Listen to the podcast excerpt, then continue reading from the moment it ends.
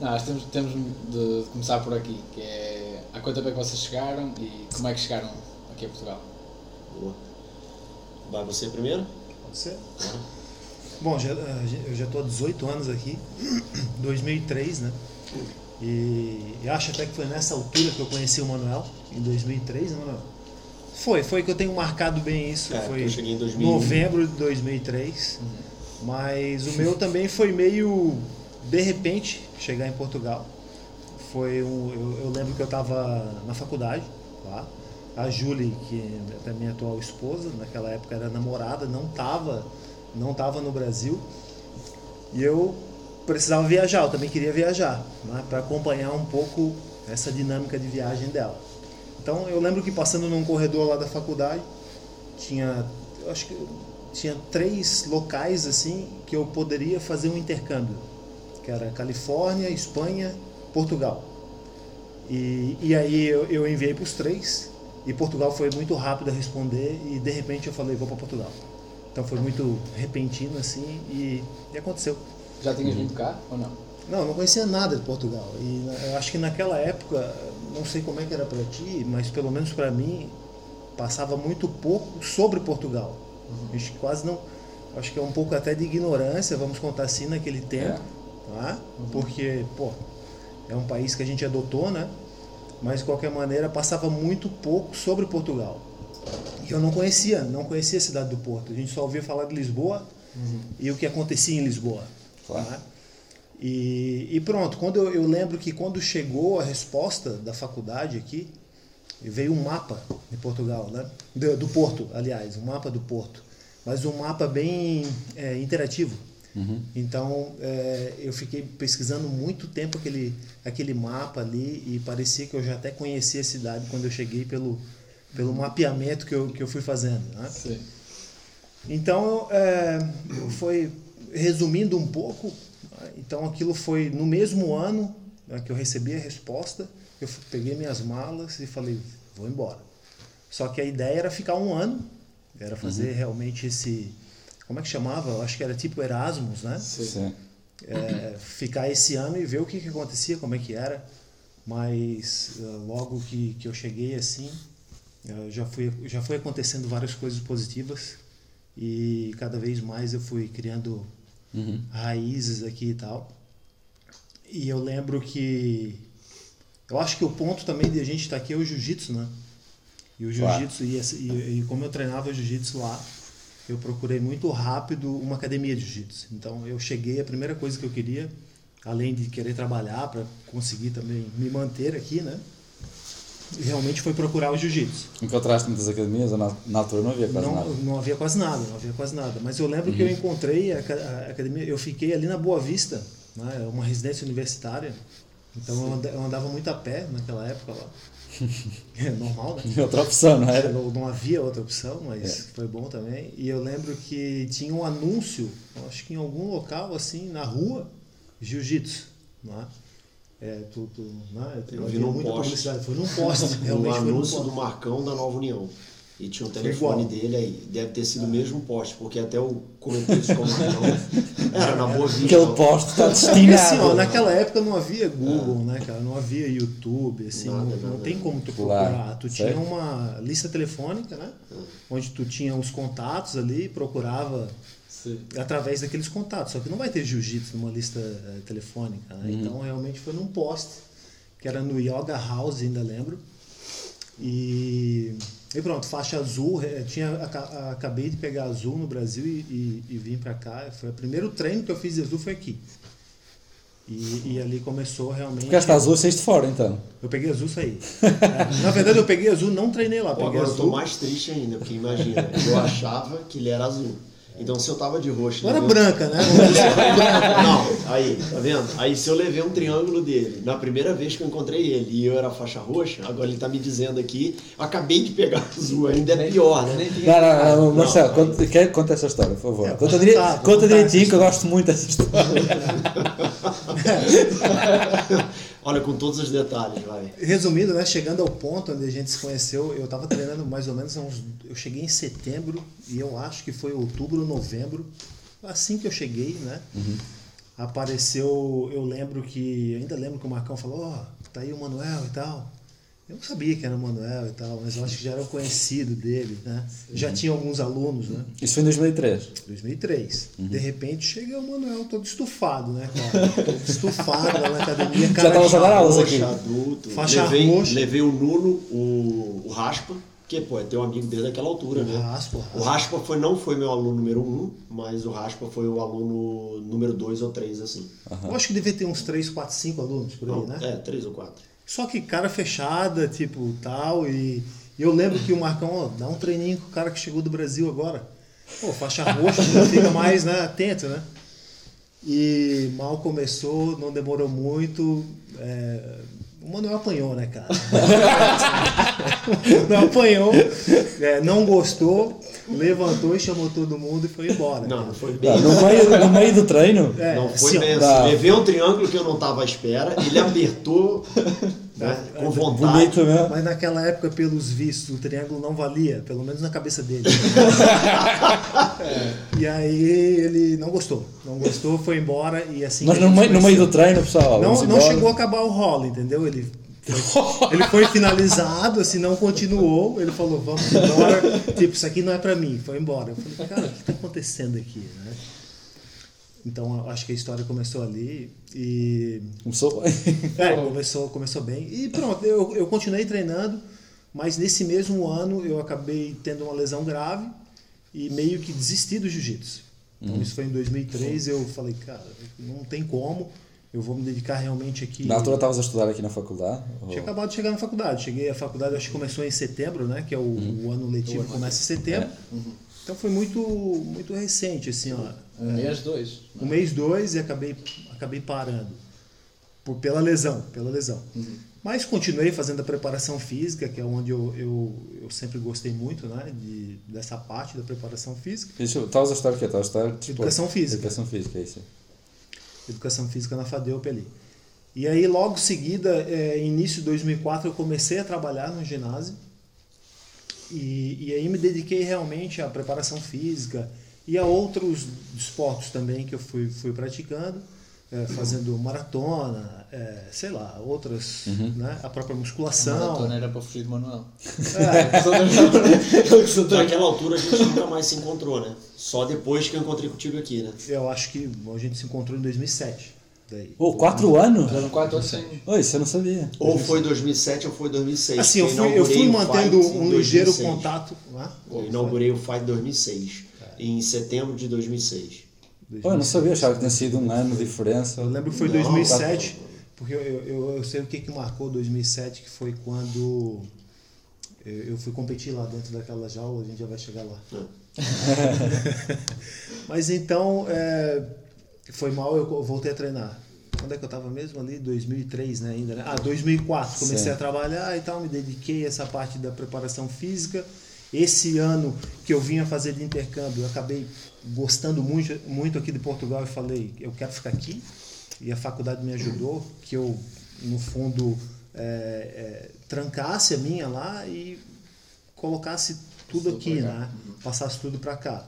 Então foi um processo que eu acabei é, andando um pouco para trás assim na faculdade, mas acho que foi bom, porque é, tive uma outra visão também aqui de tudo um pouco.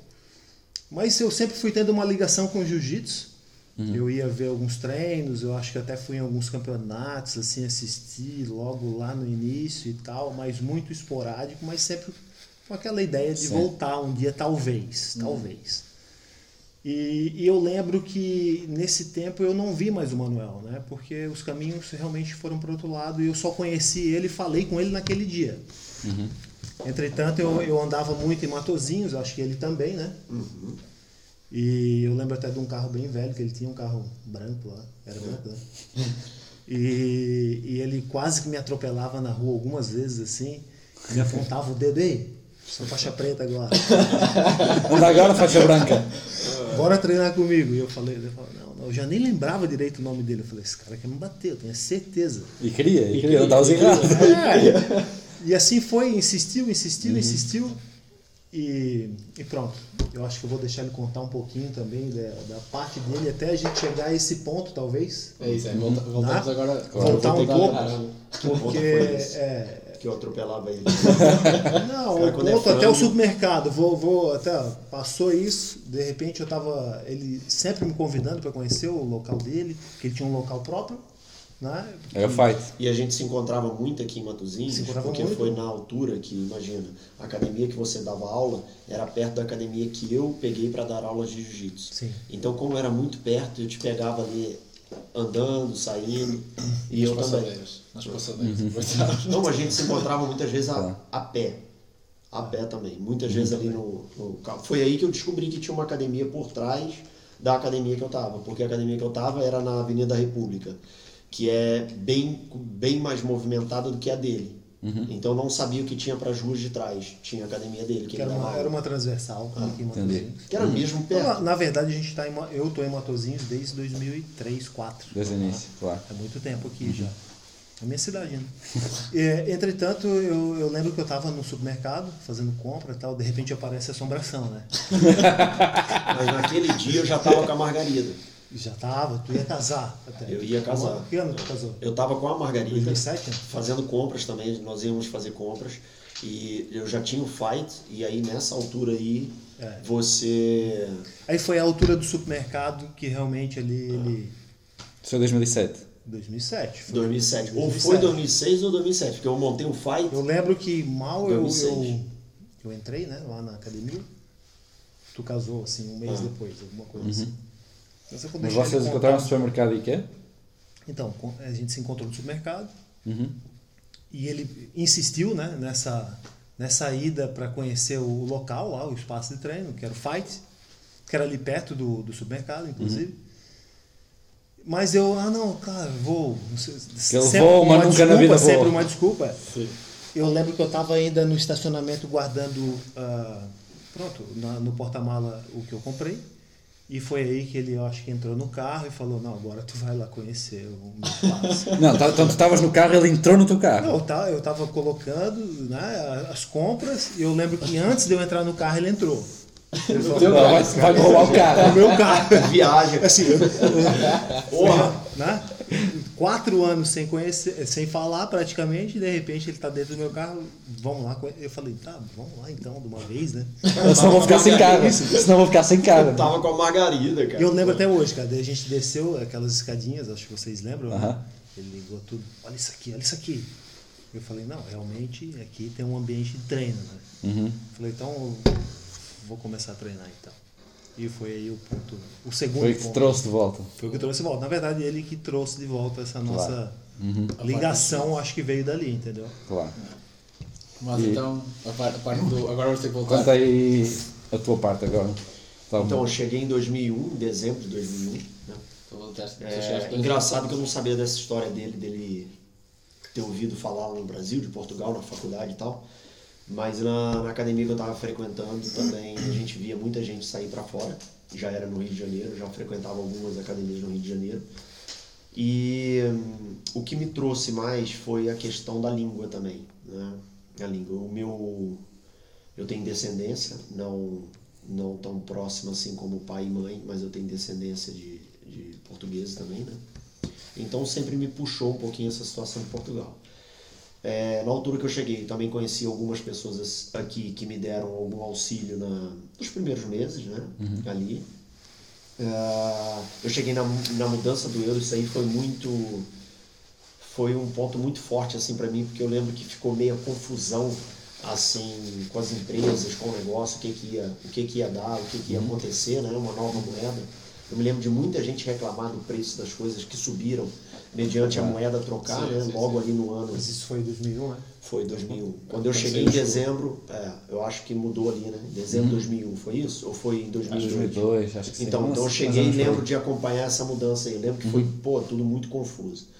É, eu trouxe algum, algum dinheiro. Eu não vim para ficar muito tempo. Eu queria ficar, sei lá, não sei. Ia chegar e ia ver se dava para ficar seis meses ou um ano. E eu pensei sempre em voltar. Eu sempre teu pensei plano em era voltar para o Rio. Voltar para o Rio. Voltar para o Rio. Eu queria sair ali um pouquinho do Brasil, mediante ao falecimento do meu pai, que já tinha falecido há algum tempo. dois, três anos e eu andava tentando me descobrir assim. Então, o jiu-jitsu foi um carro forte ali para mim de para dispersar né, Uhum. essa- esse sentimento assim de perda tão, tão Então faixa, faixa Quando eu cheguei em Portugal, faixa, faixa roxa. né? E aí o que acontece? É, eu cheguei nesse ano e aí fui. Bom, eu gostei muito. Até acho que se eu tivesse chegado em Lisboa, conhecendo Lisboa, acho muito bonito, mas pelo movimento é muito mais movimentado, né? Quando chegaste, chegaste no Porto? Cheguei no? Porto direto. Direto. Eu acho que quem vem do Brasil quer fugir um pouco do movimento, né, cara? É, mas, é, E como eu estava, por causa da loja lá no Brasil, muitas coisas que aconteceram, eu estava com muito tumulto e eu gostei muito da cidade do Porto pela velocidade das coisas, né? E, e pronto, e assim, eu também fui muito bem recebido aqui, muito bem recebido. E fui fazendo logo pequenas amizades, né? E essas amizades foram mantendo a chama viva de, de criar um bom laço aqui e, e, e ter o, talvez, talvez, conseguir olhar para frente e ver que dava para ficar aqui sem trabalhar na velocidade que eu trabalhava lá. né? Então, e- na minha cabeça, eu fui vendo outra maneira de fazer as mesmas coisas que eu fazia no Brasil. Mas nem sempre eu, eu trabalhei com jiu-jitsu, né? Eu já trabalhei em outras eh, em outros trabalhos para poder me manter aqui até mesmo porque eu queria. E foi engraçado, você chegou em 2003, eu cheguei em 2001, quando foi no fim de 2002 que abriram as legalizações, estava muito difícil legalizar. E eu me lembro de muitas vezes todo o dinheiro que eu ganhava eu juntar, porque eu tinha medo de acontecer alguma coisa e eu ou ter que gastar com advogado ou ter que voltar. Voltar, claro. Então eu, eu guardava muito. Só que o que, que aconteceu? Engraçado, cara, isso aí, outro dia eu tava pensando nisso o PT ganhou no Brasil, o Lula. E aí o Lula fez um acordo com Portugal é, que as pessoas que estavam lá ilegais, eles trocavam pelas pessoas que estavam aqui legais. Então até certa data quem chegou era legalizado automaticamente. Só tinha que ter tudo direitinho em Portugal, e eu tinha, porque eu já pagava ah, as despesas de Portugal, né? Com segurança social, isso tudo há muito tempo. Eu estava esperando o governo dizer se eu poderia ter o visto ou não.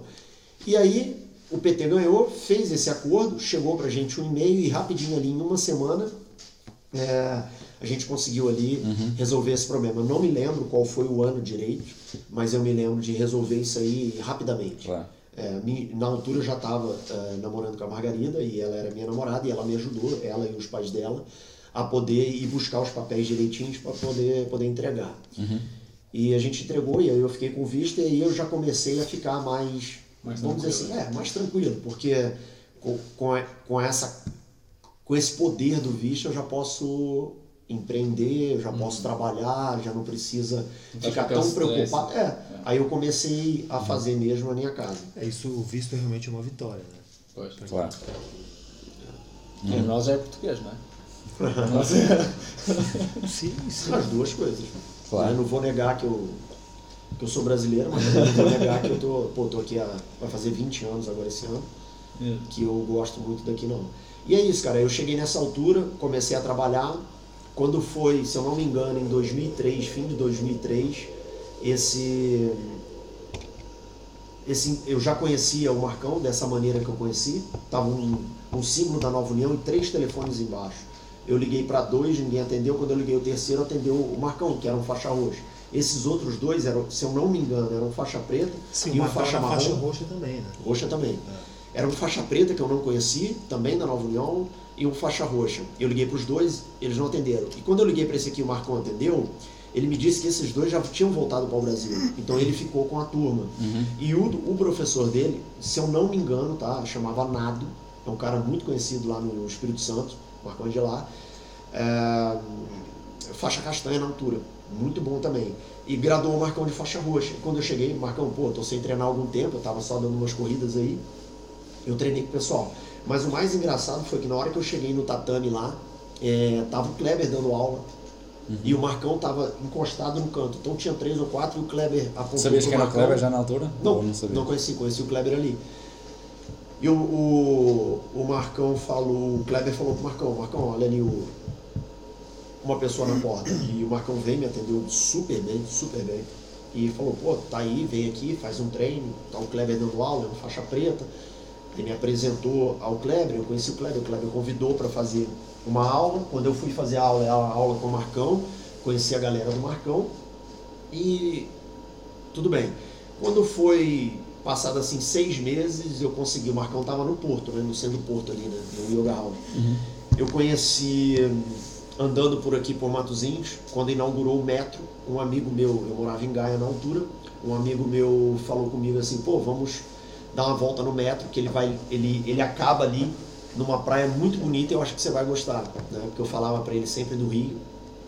Eu peguei o metro e quando passou pelo metro aqui, eu vi uma academia escrita kickboxing, muay thai, Então, boxing. chegou em 2001 e só veio pra praia em 2003?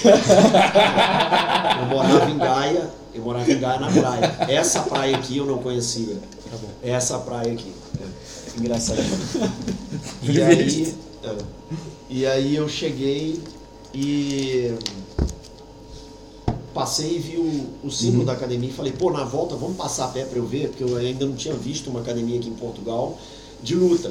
Claro. calhar também porque eu não procurei. Nessa altura estavas a treinar esporadicamente no, no Muito Marcão? poucas vezes, algumas vezes. Fazia preparação física, comia. estavas mais, mais concentrado a trabalhar nessa altura. Tava trabalhando. E aí eu passei na academia mal, eu cheguei lá, tava o dono da academia, muito simpático também, e falou, pô, você é a faixa roxa de jiu-jitsu? E aí a gente começou a conversar de talvez ter a hipótese de dar uma aula lá. A academia é muito pequena, sem tatame, e ele logo foi a primeira pessoa que falou assim, não, mas eu quero ter chão aqui, eu vou comprar o tatame. E aí tava na entrada do verão, mais uma vez que nós viemos conhecer a praia de Matozinhos. E aí o que, que acontece? Ele comprou no verão, no verão eu fui despedido eh, do trabalho, que me ajudou, eu andava eh, preocupado, mas é mais ou menos assim, né? Fecha uma porta, abre uma janela, fecha uma janela, abre uma porta. Eu fui e ele me ligou, olha, eu já tenho aqui o tatame, como é? E aí não teve jeito, eu comecei a dar aula lá na- nessa academia, até poder montar o, o- o Fight Planet. Mas aí o que, que acontece? Isso foi em que ano? Eu Começaste a, tra- começaste a dar aula lá? dar aulas lá. Eu acho que, se eu não me engano, foi em 2004. Ok. Que eu fiquei lá dois anos, depois eu montei minha academia em Talvez foi 2006. antes, não? Porque 2003 já dava aula, né? Quando chegou lá no... Então foi em 2003, finalzinho ali. É. Eu Ok, cheguei em 2001, dois anos, é isso. Eu tô, eu tô eu- ligando as coisas agora. Ele já tinha dois ou três anos de faixa roxa, cara. Eu era branca.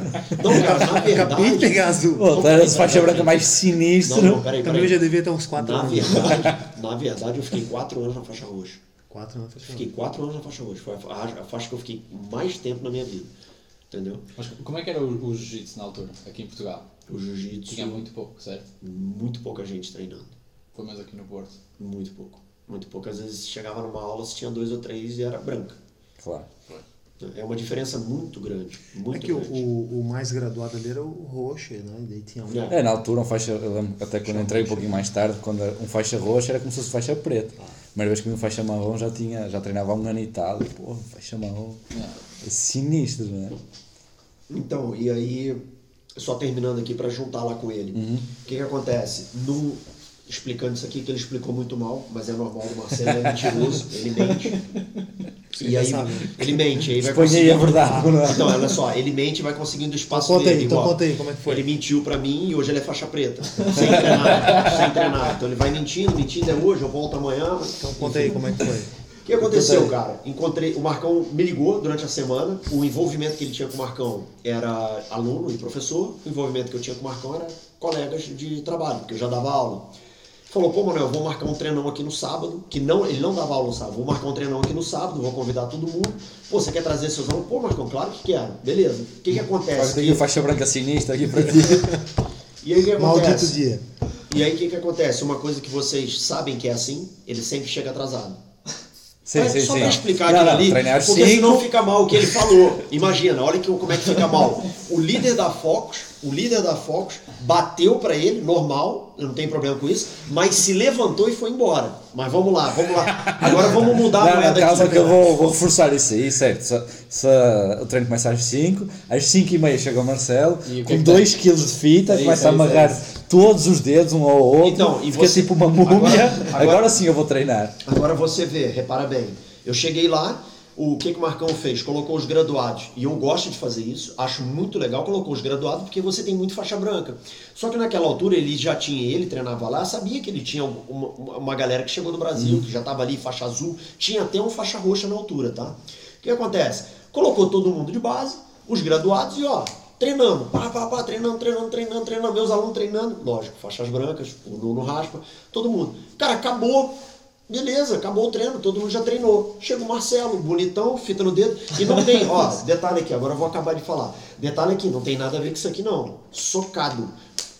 Foi um dos motivos dele machucar o peito, mas tudo bem. É que tem outra, né? A moeda vira, né? Mas tudo bem. Ele se machucou, desistiu. Ele se machucou por quê? Mas tudo bem. É. O que, que acontece? Gigante.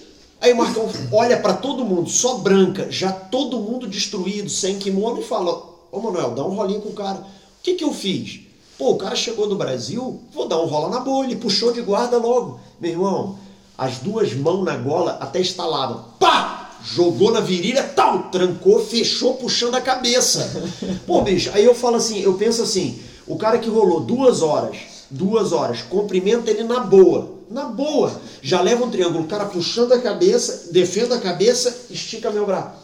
Bati. Pessoal, acabou o treino? Acabou. Pessoal, vambora. Vambora, foi o treino que ele fez. Um segundo, me deu um triângulo, terminou. Ninguém treinou com ele, sabe lá por quê sabe lá por quê, e ficou lá com um cara de bobo. E foi, mas isso foi muito engraçado, porque eu fiquei com aquele triângulo engasgado. Ficou, viu? Ele final ficou. Eu fiquei, porque aí foi a minha primeira, a minha primeira lição com o jiu-jitsu. Tu não conhece o cara, tu pode treinar solto com ele, mas tu se protege. Eu não me protegi. Aprendeu. E ele me deu um triângulo no primeiro segundo. Eu não, cara, ele puxou para guarda, eu fui pensando que a gente ia trabalhar. O cara acabou de entrar no tatame. Uhum. Já vai né? descer. Ele nem perguntou quanto tempo a aula estava acontecendo. Ele chegou. E o Marcão né, fez a, a vez, o Manuel, vai lá treinar com ele. A minha maneira de ver, tá? Sim. É, é bater, Viu? São Deixou muito bem claro, diferentes. né? Deixou, é. ei, bater e pegar os meus alunos e ir embora. Pô, você tá de brincadeira.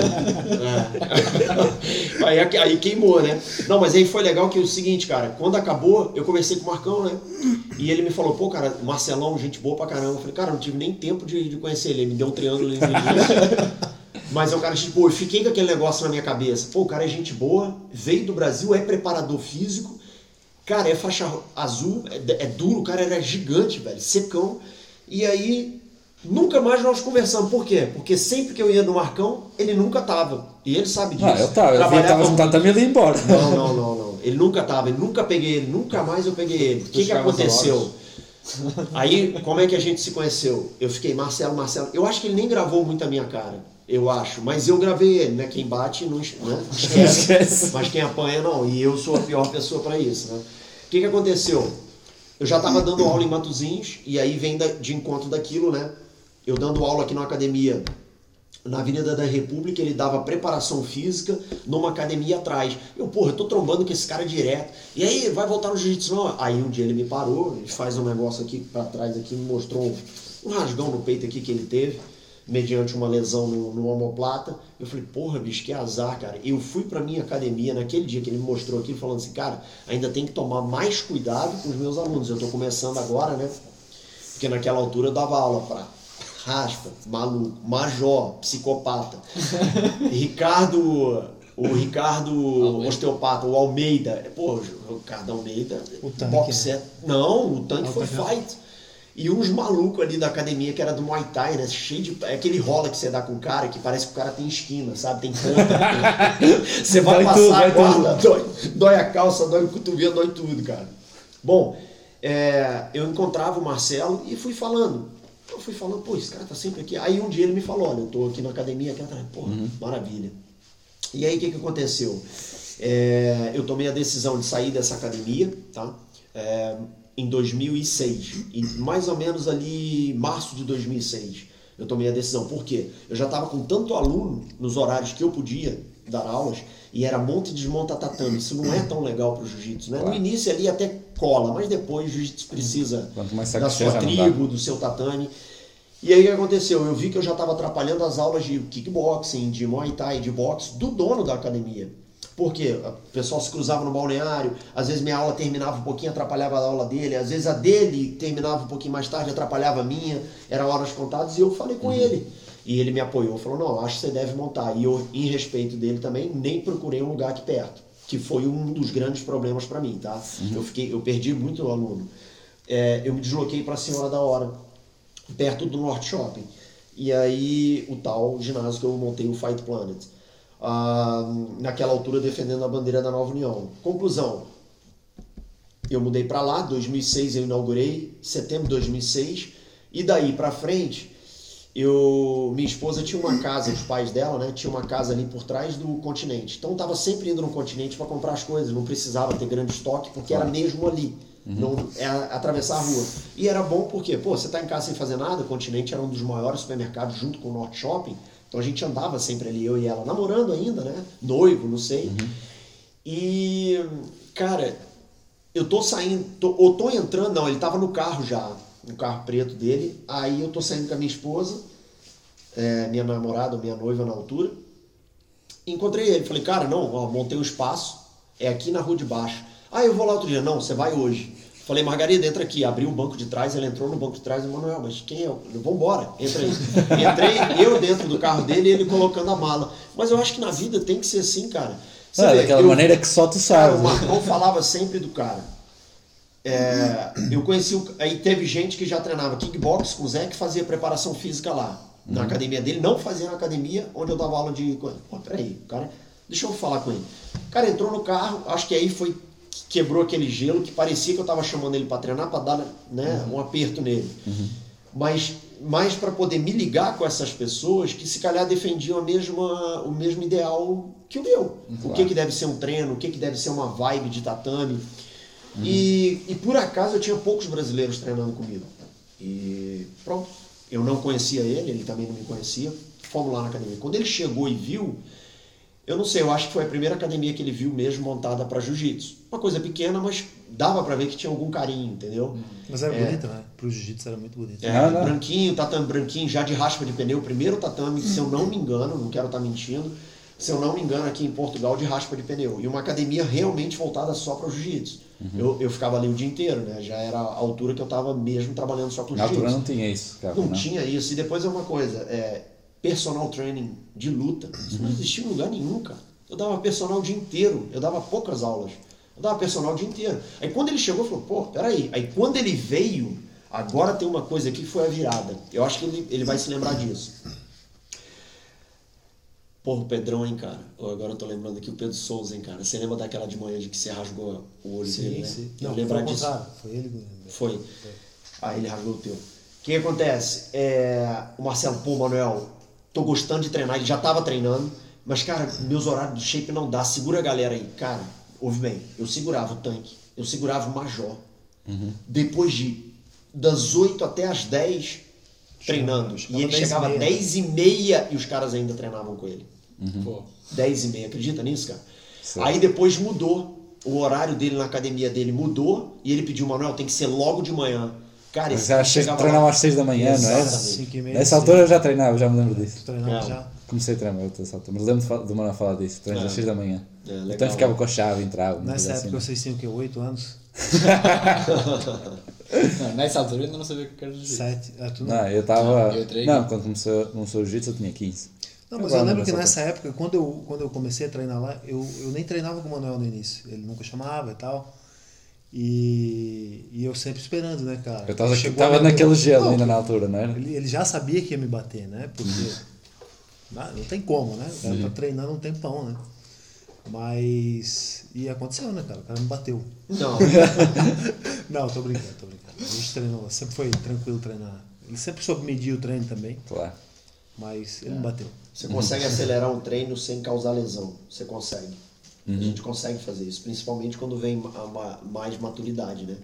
Tem, tem treino pegado, igual a gente treino pegado, mas não precisa. Sem aquela Dá um pancada, sem... esticão. É, Claro, sim, certo, sim, certo. Senão você próprio se machuca também, não é? Não é, não é um treino legal assim, é muito perigoso, é muito justo, né? Sim. Então eu acho que dá pra fazer isso sim. Mas foi isso, cara. Eu inaugurei o Fight em 2006, né, Marcelo? Aí o Marcelo foi treinar comigo em 2007. 2007. Já tinha um, vamos dizer assim, seis meses, um ano. Porque quando ele Acho veio que foi treinar. quando tu começou também a realizar os, não sei se foram os primeiros eventos de MMA, mas foram eventos naquela altura, né? É, então você começou Os a treinar. É, você começou a treinar com a gente, aí começou a sair campeões nossos. Começou Portugal a desenvolver um pouquinho o trabalho de MMA e a gente colocar uns atletas ali, aqui. E sei lá, pela nossa academia sendo Porto ser um pouco organizada, os eventos também precisavam da gente. Então eu Claro. botava os alunos mais graduados para poder trabalhar nos eventos e ajudar o próprio Nessa altura havia muito, muitos eventos de jiu-jitsu? Poucos. Eu acho que a maioria no Porto Foi eu que isso, foi isso que te fez começar a organizar eventos e assim? Ou Então, começar a ajudar a crescer o fiz. jiu-jitsu? Então você foi? imagina como Havia o. Nacional em Lisboa, né? É, só em Lisboa. Não Aham. havia é, campeonato aqui. Uhum, sério. E hum, eu, bom, não havia Facebook, não havia nada disso, né? E Uhum. publicidade era o quê? Pagar jornal e televisão. Você imagina, uma equipe de jiu-jitsu pagar para passar na televisão no jornal. Acho que isso é impossível, né? Não dá. Então o que, que eu pensei? Pensei assim, bom, uma boa maneira, mas isso que eu pesquisei também, tá? Era trazer eventos para cá, né? Mas não tinha evento que queria ser feito aqui, porque não tinha escolas de jiu-jitsu aqui, tinham poucas. Então o que, que eu comecei a fazer? Comecei a contactar as escolas de Lisboa e questioná-las, olha, se eu fizer um evento aqui vocês vêm? Sim, a gente vai. Só que chegava na altura, não tinha prêmio, o cara sair, fazer 300 km para vir para cá e não ter prêmio nenhum. Primeiro evento não foi tão bom. Quando foi o segundo, eu já coloquei prêmio. Aí já foi melhor. Aí começou a divulgar não só o nosso trabalho, porque dá um up no tatame, né? Ó, vai ter um evento na nossa cidade. Vamos ganhar, hein? Aí o pessoal, pô, peraí, não vou apanhar pro pessoal de Lisboa. O pessoal de Lisboa vem muito mais forte do que o nosso. Foi fazendo também a gente crescer com isso. Eu acho que depois que eu organizei o segundo campeonato, nunca mais a gente não ficou ali taco a taco por equipes. Lógico, tem luta que a gente ganha muito bem, tem luta que fica empatado, Claro. tem luta que a gente perde. Mas o taco a taco é ele, a gente. Ele, a gente. Nessa altura que os eventos eram aqui. Né? Mas Então eu acho que é se, se já é difícil fazer alguma coisa agora, eu acho que naquela época era muito mais, né? impossível. Não, claro. É Agora tem difícil, muito mais pessoas, as pessoas conhecem o que é, que é jiu-jitsu e tal. A cultura de noturno. luta tá, Cara, tá eu acho muito que- Não, é só né? luta, qualquer evento, cara. É sempre muito difícil. Mas naquela época era muito mais difícil. É os tá? primeiros. Os primeiros é sempre Era mais difícil. algo, entrar. cara, que estava muito além do que eu pensava Claro. que fosse possível. Claro. Mas por acaso o Manuel sempre foi Eu acho Muito- que nem vocês aqui é. Isso aí que ele tá falando é, eu tava me muito dedicado, né, cara, a fazer as Não, coisas. sem dúvida assim. nenhuma.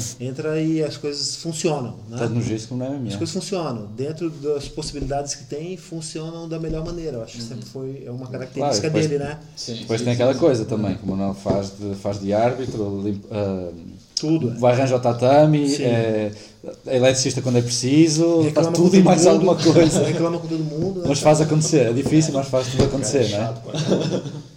Mas Não, é, mas cara. uma das coisas que, que eu acho que vocês nem sabem disso, e essas coisas assim ficam marcadas né, dentro da gente.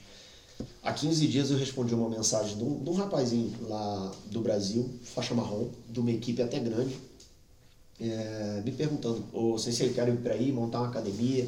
Pô, eu já vi você tá aí bastante tempo, alguns amigos meus já passaram pela sua, pela sua academia. Ele estava quase me perguntando qual era o segredo, né? Cara, eu falei, olha, eu vou gravar um áudio aqui pra você, eu vou te dizer porque eu não conheço o segredo, porque eu acho que meus negócios ainda não deram certo. Por quê? Porque a gente continua até hoje. E agora com essa, esse planeamento que a gente tem feito, né? Vocês fazendo parte integral da Foco Jiu-Jitsu, não como aluno, mas também como, vamos dizer assim, os sócios da Foco Jiu-Jitsu, né? responsáveis pela, pela central, eh, vocês começam a perceber isso. Vocês acreditam que eu vendi um carro eu vendi um carro para poder comprar um carro de nove lugares para poder facilitar a vida dos meus alunos competidores irem competir em Lisboa. Vocês têm noção do que, que Eu seria disso, isso? eu. Eu andar a Isso pé. era horrível, cara. Porque o tanque ficava dançando lá dentro. Daqui até Lisboa ele ficava dançando. é muito ruim, cara. Mas, Sério. é, Era mas muita isso para poder explicar o seguinte, cara, que é, qual é a taxa de esforço que a pessoa está afim de, de ter para poder ter alguma coisa. Eu sinto Claro. que eu estou na taxa de esforço até hoje. Né? Então, deu certo? Não deu certo, vai dando. Por quê? Porque os tropeços que eu tive sozinho, que ele teve sozinho, que, eu- que a gente já conversou várias vezes e foi dureza, ah, a gente colocou como um degrau para poder subir Claro. não é? Então esse rapaz estava me perguntando e eu, eu expliquei para ele, cara. Amigo, eu para minha equipe funcionar, eu já vendi meu carro. Para minha Não, o equipe, é o assim, jiu-jitsu. fora, de como o teu aluno, não agora, que já conheço muito mais, mas na altura em que eu comecei, eu acho que o segredo é esse, é fazer sempre aquele extra que muito pouca gente faz. Tipo, esse Exatamente. esforço de, de vender o carro só para, para dar para os alunos, isso é um exemplo de todas as outras coisas também que já fizeste. Então isso cria todo um ambiente, as pessoas ficam, ficam gratas pelo teu esforço, gostam de estar à beira de pessoas que também eh, são diferentes, porque têm valores bons, não é? Pronto, tem o jiu-jitsu também, que é um desporto espetacular. Então é- é isto, eu acho que é isso tudo que é o, o segredo, estás a entender? E, é- e é aquela mentalidade do tem que dar certo. É. Não é, não é, Ah, tipo, foi- po- não é o pode dar e pode não dar, não, é tem que dar certo. E aposta mesmo. É lógico que hoje, é, lógico que hoje a gente não precisa fazer mais isso, mas lá na altura a gente fez isso, e, Sim, inclusive para montar a nossa academia aqui. Também já foi outra batalha, outra guerra. Então, eu me lembro de fazer isso, também me lembro de fazer outra coisa, quer ver, ó? É, a nossa equipe de MMA, ela estava muito forte. A gente estava ali com uns oito atletas bons, bons, Mas então, só para, só para encaixar, tu começaste a dar aulas de jiu-jitsu e depois começaste a ter aulas de MMA também já no, no Fight Planet. Então, eu nunca tive aula de MMA. Nós tínhamos treino, Ok. que era o seguinte, eu, eu dava aula de chão, que é a parte que eu me sinto mais confortável. Uhum. Tinha um professor de Muay Thai, no caso o Mauro, né? Uhum. O Mauro Gonçalves. E tinha um, um professor de boxe, o seu Luiz Palmeiras, o treinador do Porto. Então, cada um na tua função, cada um ensinava a tua função e eu ensinava chão. E aí a gente conseguia ali ver os atletas começando a entrar. E depois, é assim, é engraçado porque o professor de Muay Thai já traz um atleta que é do Muay Thai, tem muita experiência na trocação, e eu vou e ensino o chão. Claro. O professor de boxe traz um de boxe que vai aprender um pouquinho de Muay Thai, mas já é muito bom de mão, tá à vontade com a mão. E eu vou jogar um de jiu-jitsu. Então, esse mix dentro ali da academia vai fazer todo mundo ficar completo, porque um Claro. tá aqui, vai puxar o outro para cá, o outro tá aqui, vai puxar o outro para cá e vai fazer um equalizador ali espetacular. Por isso que eu não acredito em aula de MMA. O próprio professor, como eu já ouvi dizer, o próprio professor ensina chão com kimono, chão sem kimono, ensina chute, pontapé, soco. Eu não acredito nisso. Claro. Porque se eu vejo o, o, o jiu-jitsu com kimono diferente do no-gi, você imagina agora o MMA. Então acho que são coisas bem específicas. Não, o próprio, Isso- no próprio nome é. do desporto, MMA. é- então, isso aí foi um sucesso. Aí o que aconteceu? Só para terminar isso aqui da taxa de esforço, aquilo que a gente estava falando aqui, para a gente poder hoje estar aqui depois de 20 anos, no meu caso, eu vou fazer 20 anos de Portugal agora no fim desse ano, 2021. Taxa de esforço. Cara, vendi meu carro para comprar uma carrinha de nove lugares. Quer dizer, eu tirei o pequeno, que o carro era velho e a carrinha também. Mas para poder. Eu sentia que meus alunos não conseguiam se deslocar para Lisboa e isso a gente perdia o campeonato. Então o que, que eu fiz? Os que tinham condições de ir de carro, que tinham condições de ir um dia antes, iam. E os que não tinham, que geralmente eram os mais competidores, Claro. eu colocava na carrinha e deslocava eles eh, de manhã para lá. E aí começou a guerra com Lisboa. A gente começar ali a, a igualar muita coisa. Mas, Mas nessa, aí, nessa parte aí, desculpa interromper, mas nessa taxa de esforço, quando vês o esforço do professor e próprio das pessoas, não é? Normalmente vão, acordam às quatro da manhã, que são daqui do Porto, para estar lá, não dormem para depois lutar às nove da manhã, isso tudo gera uma motivação de, Muito maior. pô, eu não vou perder para lá. Não, não Ah, vou tu perder olhas, quem olhas diz para o vou- lado e vês que o outro está a esforçar, tudo vai ter, tu vais ter Claro, então também, acho, é? acho que isso também é uma, um fator importantíssimo nisso da- que estás a falar de começares a dar melhor nas competições. É, e é engraçado que naquela altura, assim, eu mudei um pouco depois que eu fui pai. Mas naquela altura, assim, cara, eu, eu via só, só, só uma coisa assim. Eu via muita gente dizendo pra mim assim, Manuel, o que você faz aqui? Se você fizer, no... eu ouvi isso a minha vida inteira e continuo ouvindo hoje. O que você faz aqui, a sua taxa de esforço aqui, se você estiver nos Estados Unidos, cara, você vai estar lá em cima. Mas sabe o que, que eu penso? Eu penso assim, cara, teve muito português. Agora eu tô falando de cultura que chegou na minha mão e eu falava assim, cara, esse cara é muito eh, esforçado, muito para frente. E isso aí ia, ia acendendo uma chama em mim que é o seguinte, ok, eu posso ir para os Estados Unidos e estar fazendo esse trabalho aqui e ter sucesso.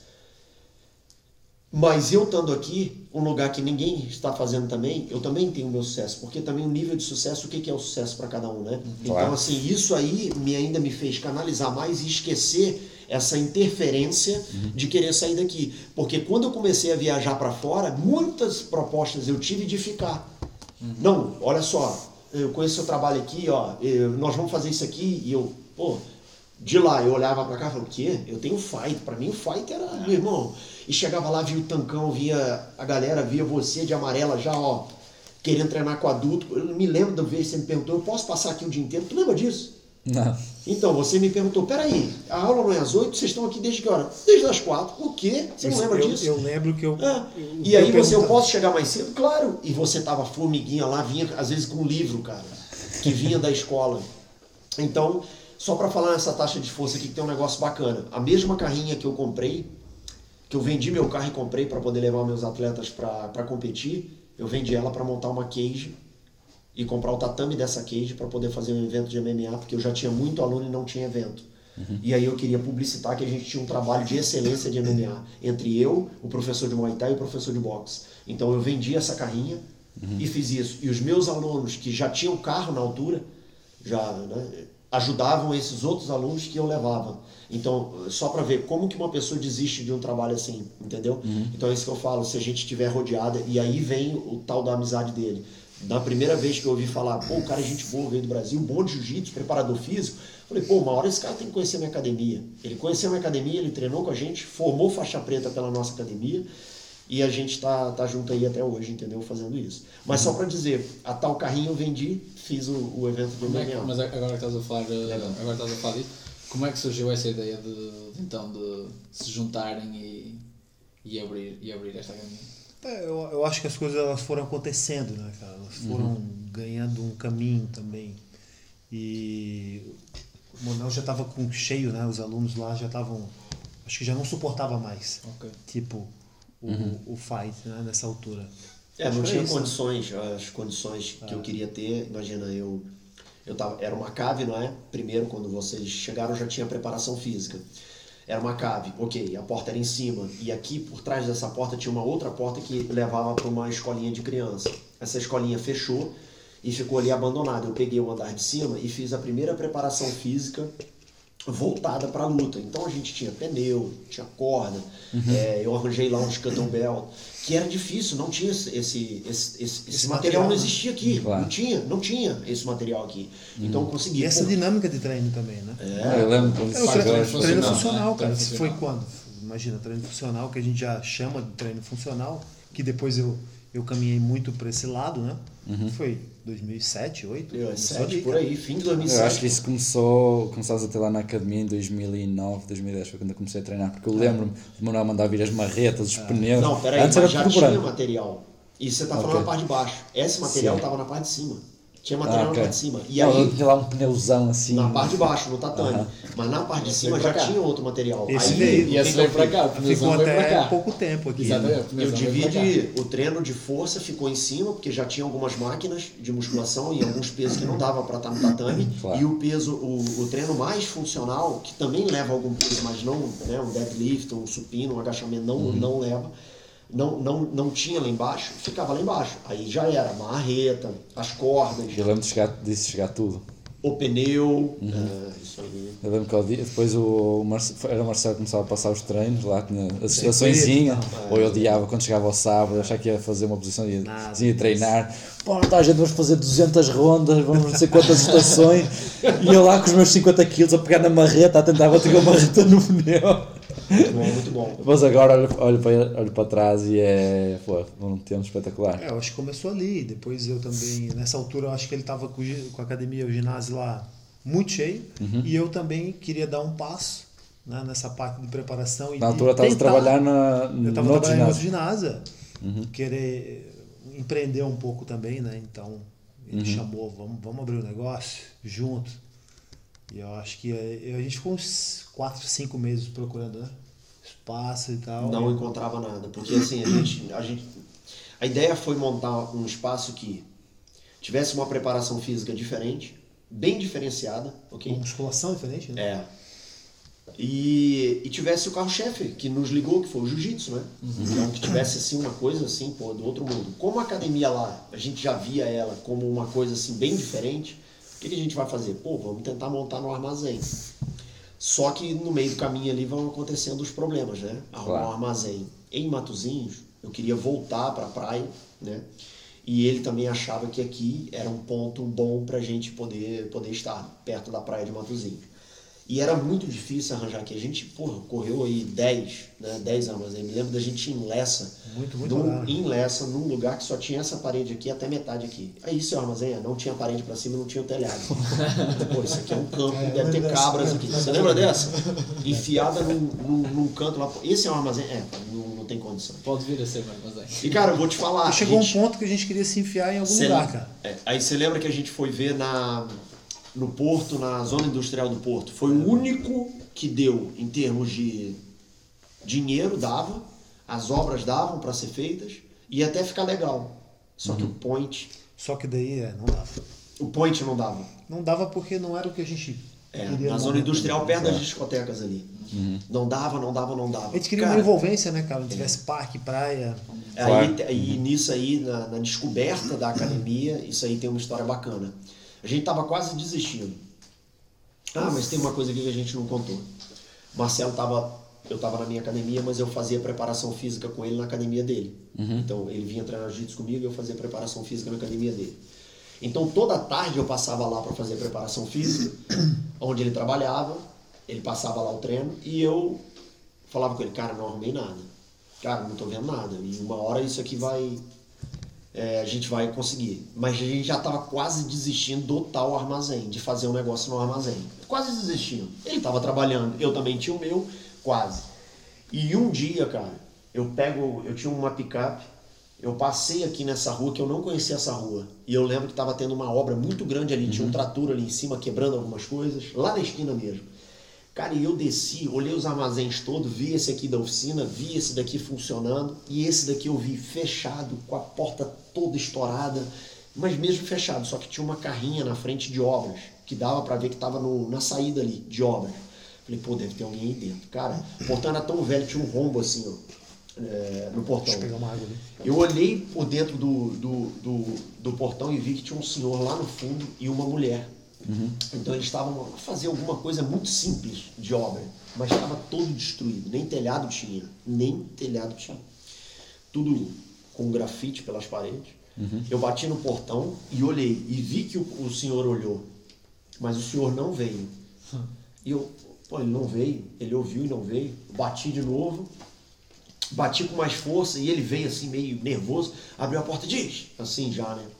Falei, olha, o senhor não se importa, eu queria saber o, o quem é o dono do armazém, se tem um contato dele para eu poder poder ligar para saber se ele quer alugar e ele fez assim para mim. Ele não quer alugar para ninguém não e fechou a porta na minha cara. Cara, eu entrei no carro, falei, nossa senhora. Mas eu falei, pô, peraí. Não vou, não vou sair daqui sem, sem o contato. Peraí, Manuel, né? Bati na porta. E o cara já tinha andado isso tudo aqui até o fundo, né? Aí ele não veio. Eu bati mais forte. E na hora que ele tava vindo, eu ainda bati mais um pouco. E olhei, quando ele chegou e abriu a porta, eu pumba, pé na porta.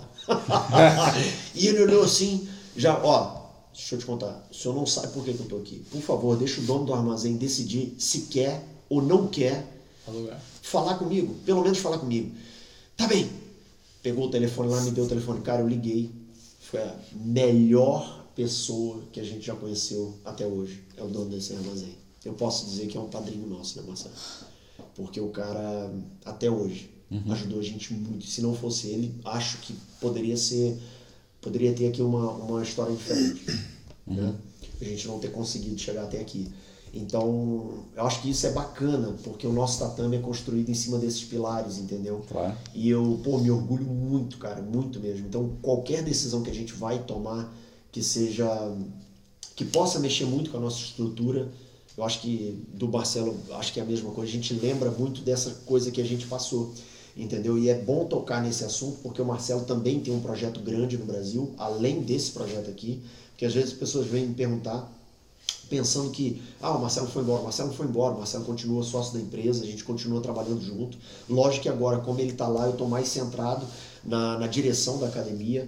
A gente tem aprendido muito com isso. Foi um dos motivos, foi um dos motivos de eu chamar vocês e ver o interesse que vocês tinham em trabalhar junto comigo também e de passar para vocês um, um pedaço muito importante da Focus que é a parte das aulas da Fox, né, da estrutura ali de aulas, e vocês vieram trazer um, um- um volume de conhecimento muito grande, porque eu acho que os dois se completam, e eu não tive essa oportunidade de ter um parceiro meu com o mesmo conhecimento ou mais, ou outro conhecimento para dividir comigo ideias. Então, muito acerto meu foi em cima de erros, né, mas que eu também não desisti.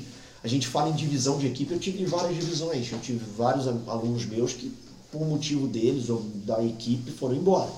Então eu acho que, que é bom explicar isso, porque eh, às vezes as pessoas não entendem, né? Claro. Como muitas vezes o Marcelo vem do Brasil de- depois de três meses lá, e a pessoa fala, ó, Marcelo voltou. Cara, o Marcelo mora em Portugal, ele tem negócios lá, eu tomo conta da nossa academia aqui, ele toma conta da academia lá. A gente está tentando também fazer um, um, encontro em outras coisas no Brasil também que eu tenho interesse. Vocês sabem, o plano da Fox não é ser só essa, né? Essa uhum. Fox tem gente querendo entrar na Fox e a gente tem uh, administrado isso da melhor maneira possível para não crescer de qualquer maneira. E, e, é isso, cara, a gente tá mais junto do que nunca, entendeu? Uhum, claro. é, é, engraçado a gente falar sobre isso, né? Porque os pontos. Porque a gente também né? ficou, na verdade, muito tempo no terreno, né, cara? Tanto eu quanto ele, né? Ele ficou muito tempo dentro do tatame dando aula. Claro. E, e depois ali de um tempo, 2011, 12, 12, 13, 14, apareceu o CrossFit. Então eu, eu senti um potencial, algo que me chamou a atenção também, uhum. porque tem competições e isso e aquilo. Então eu acabei me virando muito para esse lado e acabei deixando um pouco o jiu-jitsu também, né? Claro. Uhum porque a gente sentia que tinha que fortalecer o negócio em si, né? Então é, é, a situação do empreendedorismo, né? Só que o empreendedorismo realmente dentro do terreno. Então não tinha professora, era eu no CrossFit para segurar aquela. É, na altura tinha só o tinha musculação, jiu-jitsu. Tinha musculação, jiu-jitsu e tinha aulas tinha lá, grupo, né? Tinha lá em cima, era, foi lá em cima que começou o crossfit, não foi? foi? Começou num espaço pequeno. É, mas, mas só estamos uma parte à frente, ah, acho que uma parte importante é sim. como é que realmente inaugurou o, o workout.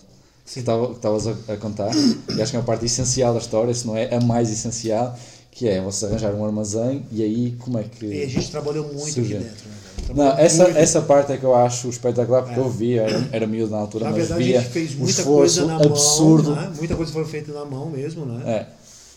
E eu via tu e Manuel fazer coisas. Na academia foi feita com a nossa mão. Eu posso dizer aqui que o que foi pago foi 30%. Foi o que a gente não tinha mesmo condição de fazer. E mesmo assim, esses 30% consumiu carros nossos, todo o nosso estoque de dinheiro, que depois a gente foi tentando recuperar, não é?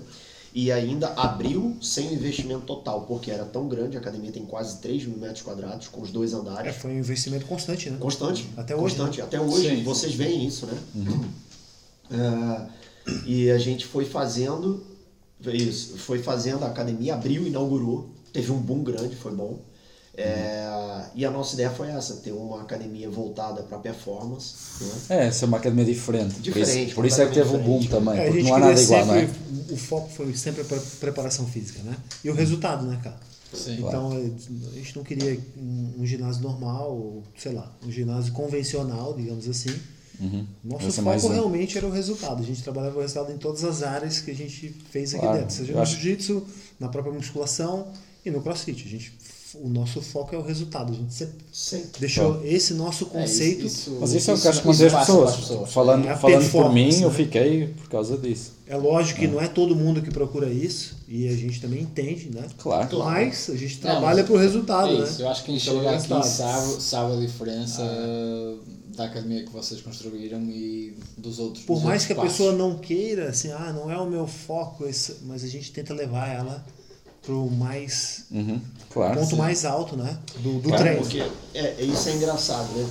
Eu acho assim, cara, o cara que é, ele não treina pela performance, seja a idade que ele tenha, é, não interessa se ele é competidor ou não, eu acho que todo mundo deveria pensar nisso, né? Porque imagina, ou então se eu treino a musculação e quero atingir um peso ou perder peso, isso é performance. Eu estou querendo cada dia mais melhorar a minha performance. Uhum. Não precisa de exagero. Seja individual. Né? Exatamente.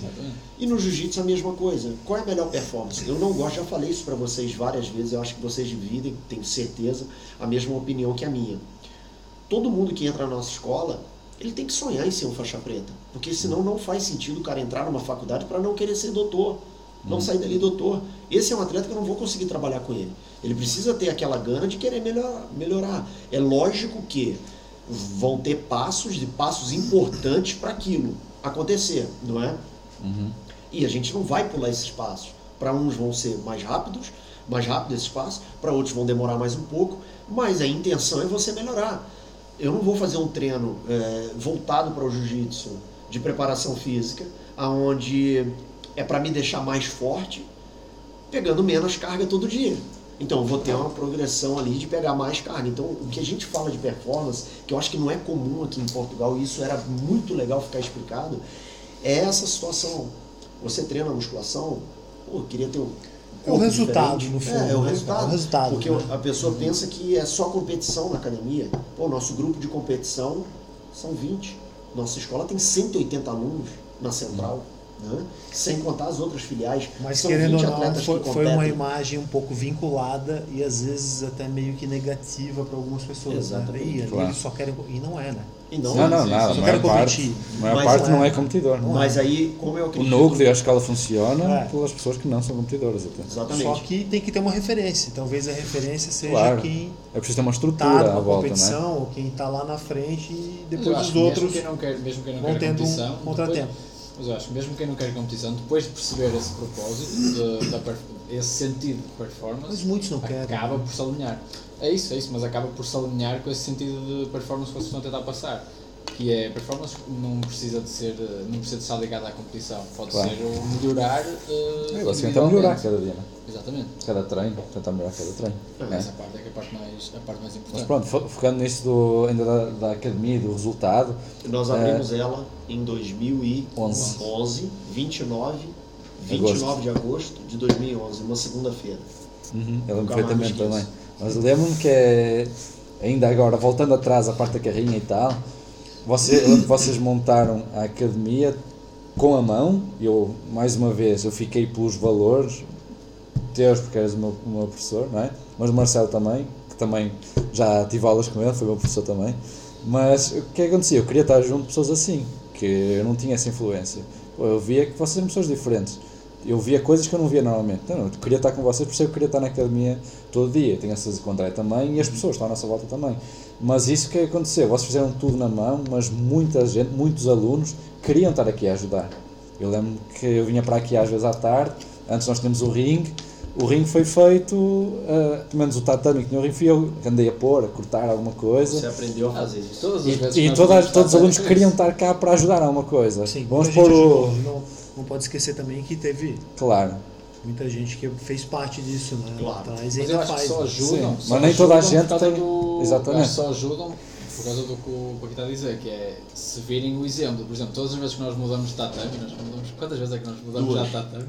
Não, Nós foi- montamos aqui e arrastamos ele para É ali. isso. E depois Por da causa lá baixo. do crescimento do crossfit. Três vezes. Não, não, não. E levamos lá para cima. Então, saiu daqui uma, duas, três. ah, é isso. mas montar isso Ah, daqui. Ah, ok, ok. Mas a academia estava fechada e não ajudaram É, é tanto. aí, Sim, não. ok, ok. Mas eu lembro Cara, eu tenho uma foto desse cara. Imagina, rosa do jeito que ele é, que ele não é branco. Nossa!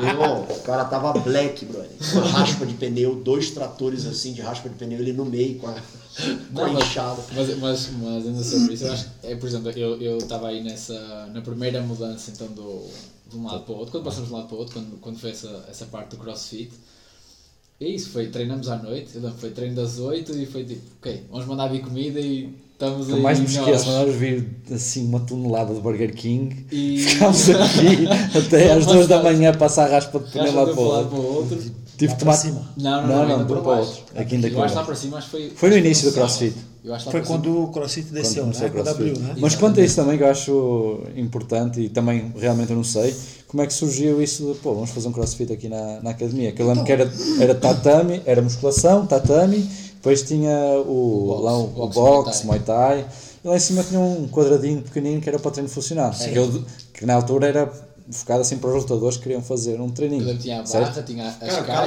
Calazans, quando o teve aqui, Ele fez o aí. Calazans fez a preparação física dele do europeu aqui. É, vídeos Ali. disso, há vídeos disso. Pra você ver, né? Tempão, hein, cara. vídeos disso. Certo? Cara, então, Mas quando aí, verdade, como é que o- foi que eu também não sei, eu acho. O CrossFit ele apareceu lá no Fight já em 2011.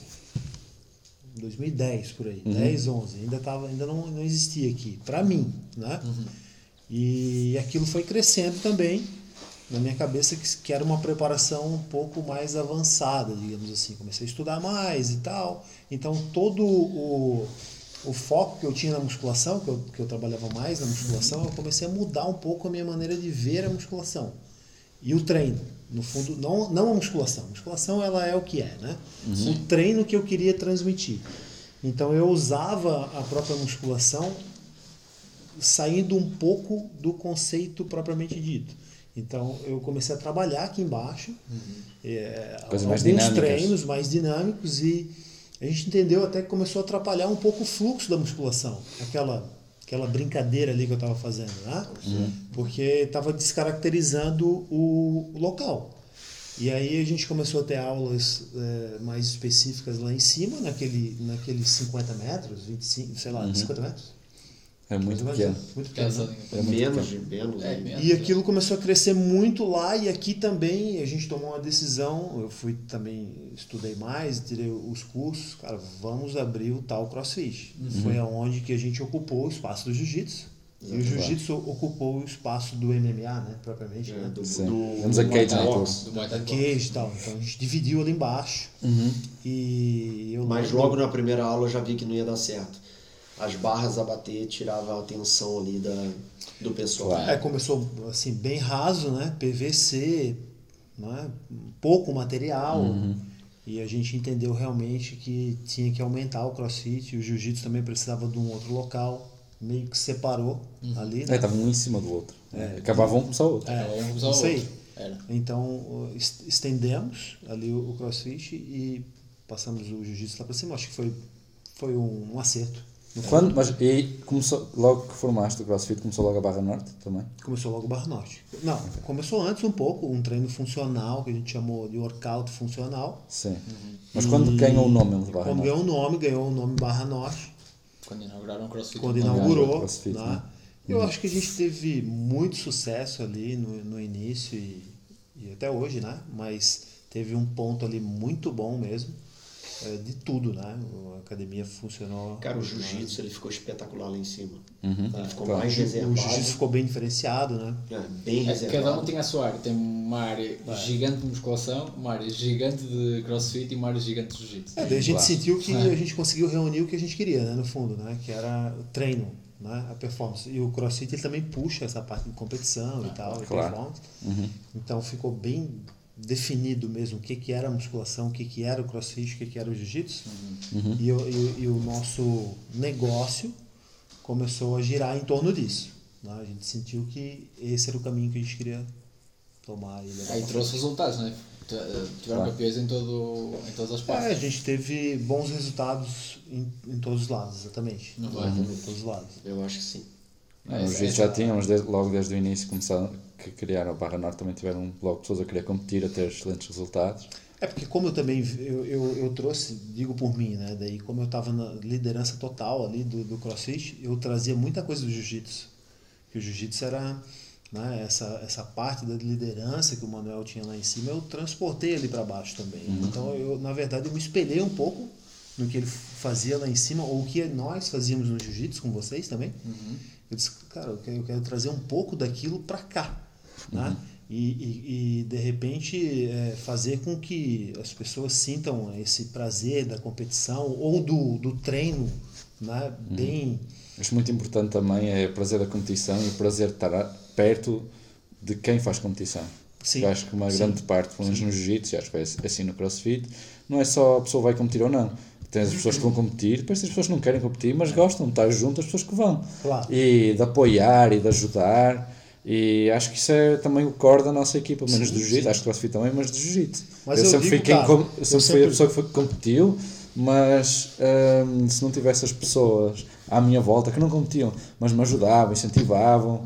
Uh, pô, no início ajudavam-me a ir a campeonatos, eu não tinha como ir, eles iam comigo. Ou então, pessoas que não competiam, mas eu não tinha treino, e esforçavam-se para, Sim. para estar comigo, para eu ter treino. sim, sim, sim, sim. Eu acho que isso também é essencial e faz crescer tudo. E acho que isso também tem muito, eu acho que é aquele- grupo, muito no né? CrossFit, é a força né? do grupo. Sim, sim. E lógico, era uma coisa muito iniciante ali o CrossFit e tal, mas eh, a gente tinha essa essência, né? Uhum. Da, da competição e tal, e do método que eu trouxe lá de cima, do Jiu-Jitsu.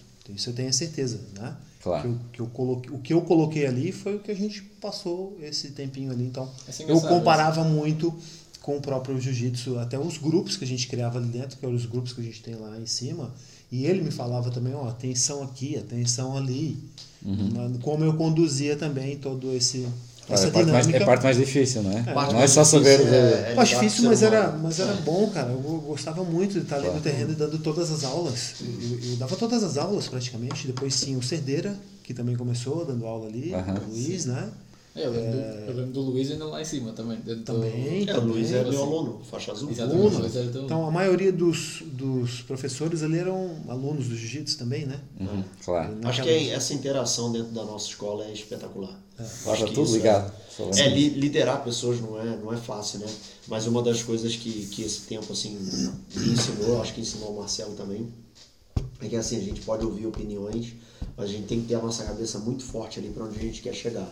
Porque o que acontece? É, eu vejo muito isso hoje em dia. Você tem que ter o seu foco mais fechado onde você quer chegar, porque vai, vão ter interferências ali.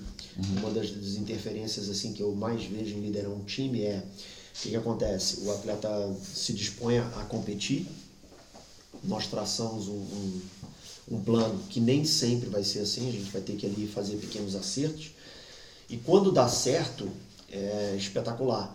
Mas nem sempre isso acontece. Então isso aí é uma interferência é, complexa, porque o que, que acontece? Não deu certo para aquele que às vezes é, é a primeira linha, mas deu certo para aquele que está chegando agora. Então aquele foi campeão. Então às vezes para esse aqui que tá sendo, estava sendo campeão e agora inverteu, é difícil. Por isso que eu acho que o jiu-jitsu, desde o início, quando você chega na faixa de faixa branca e começa a treinar, você já começa a trabalhar esse ego, esse, essa, essa situação. Então acho que esse transporte que ele fez, e eu faço essa leitura de fora, porque eu só sou professor de jiu-jitsu, eu não sou professor de, de crossfit. Mas essa parte da liderança, eu acho que foi muito importante, porque não ficou com um campeão só. Fez exatamente o que a gente fez. É, tem muitos ali a trabalhar para fazer o mesmo. Então ficou equalizador. Esse aqui foi campeão, esse aqui quase chegou, agora esse aqui está aqui, esse aqui está aqui. E isso é bom porque vai segurando o time e pessoas que vão entrando vão vendo que, que é capaz. Porque imagina hoje um atleta chegar aqui na faixa branca e ver um campeão mundial já na faixa preta. Cara, já imaginou ali É o mar que ele tem né? pela frente? Só que o que acontece? Ele entra ali e vê que o cara que entrou há um ano é amigo dele, dá um toque para ele, ensina ele, puxa por ele, é campeão. Então, porra, já fez uma ligação pro lado de cá, já hoje nem em é a dia- referência. Hoje em dia é mais fácil, né? Acho que é tudo mais É. fácil. Os caminhos já estão mais encurtados, eu acho.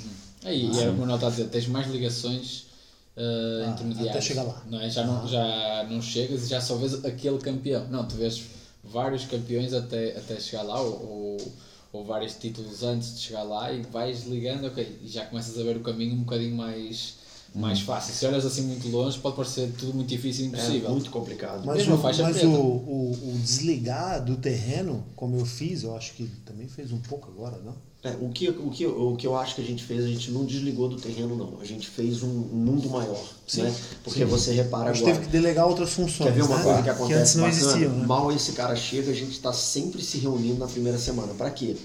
Para trazer algumas coisas que está dando certo de lá, para trazer para cá, que muitas vezes não dá certo, mas é uma mudança. E ele leva muita coisa daqui para lá. Depois, ele tem as pessoas que estruturam para ele as coisas quando ele não está lá. Claro. Não é? Aí ele vira o quê? Ele é o dono, mas é programador. E tem a pessoa que olha por ele lá. E aí o que, que acontece? Ela toma umas decisões. Essa pessoa. E ele às vezes passa para cá para a gente aprender a tomar essas decisões também, que pode ser devido a um problema que a gente está tendo. Então o que ficou legal é que não encolheu o negócio, o negócio aumentou. Eu Sim, vejo assim. sim, sim, sim. Eu Não, acho não, que o negócio aumentou. Cara, olha, chegou marcas para nos patrocinar, chegou marcas querendo trabalhar com a gente. Agora a gente não tem. Eu me sinto que a box dele lá é minha também. Por quê? Porque ele começou aqui, então a gente troca várias ideias, estamos tentando fazer coisas juntos, igual quando ele traz para cá e é a mesma coisa. O que não pode acontecer é um erro que a gente fez é, quer ver, isso foi um erro. Ele está no Brasil e eu tenho que tomar uma decisão aqui e esperar ele chegar. Às vezes é tempo demais. Isso já não acontece. Por quê? Primeiro que eu fiquei mais voltado a tomar decisões. Antes eu estava dando aula enquanto ele estava no Brasil, não pode.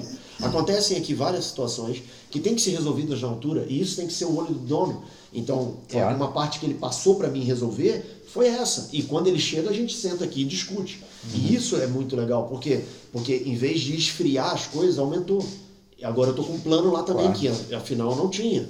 Então isso fortaleceu, fortaleceu a marca dele, fortaleceu o desenvolvimento do crossfit dele, fortaleceu aqui as coisas Claro. que eu faço. Não, sem dúvida. Esse, desculpa, interrompendo aí também, dando, falando essa parte do, do sair do terreno, é, não, no jiu-jitsu, na parte do jiu-jitsu, não saíste nada do terreno. Eu e o André somos as caras estamos lá no tatame e temos todas as aulas, mas tudo o que nós vamos fazer, nós vamos falar com o Manuel. Então, todas as decisões que nós temos têm a mão do Manuel. Lógico, lógico. Não, e o que acontece? terreno é- o assim, diário, tá ali todos os Claro, dias. nós, vamos- temos, nós temos uma ideia, vamos então. fazer 8 das, oito das 10 coisas que nós queremos fazer. O Manuel diz-nos: Não, não vais fazer isto porque Claro. não sei, não sei o que, não sei o que mais. E não, pô, óbvio, estupidez, né? Então, se não É que fosse agora- isso, o Manuel agora, estivesse cá. Talvez vocês tenham não- alguém dando uma direção, né? Não, sem dúvida Também é nenhuma, com mais experiência que, Que, é nós. que é o que a nós gente está chegamos com as pretendendo fazer agora também. Nós chegamos com as ideias. Mas assim, e- não, mas o que eu quis dizer é que isso é um, é um, é um passo difícil. Pra mim foi muito difícil. Mas sabe por que Claro. você, tá- você falou isso? Porque agora eu vou te dar um outro feedback, porque foi você que foi. As pessoas ficam com essa noção Claro. que eu já não tô no terreno mais. Ele já não, não funciona assim. Sim, sim, entendeu? sim, sim. Então por Até isso que foi tá por bom a trás, gente né? dar um break Tá aqui, por explicar. trás É. e tal. E, tá Não, por não tem- trás eu acho que é muito difícil também. Muito É difícil. muito Olha, mais difícil. Tem uma coisa é. que a gente não conversou sobre isso, que foi um ponto pra mim, eu acho que o Marcelo chegando agora, né? Ele não pegou essa saída minha do tatame brusca, né? Porque quando a gente voltou da pandemia, nós tivemos tempo em três meses para trabalhar junto. Foi no Foco Jiu-Jitsu Online, foi aqui dentro da academia, melhorando a academia, nós melhoramos a academia e trabalhar no projeto que a gente vai arrancar com vocês à frente, né? E o Marcelo não sabe disso. Cara, um dos pontos cruciais para mim para fazer uma saída é que eu sou eu sou muito exigente comigo próprio. E vocês sabem disso, né? Isso aí às vezes eu até sofro com isso, né?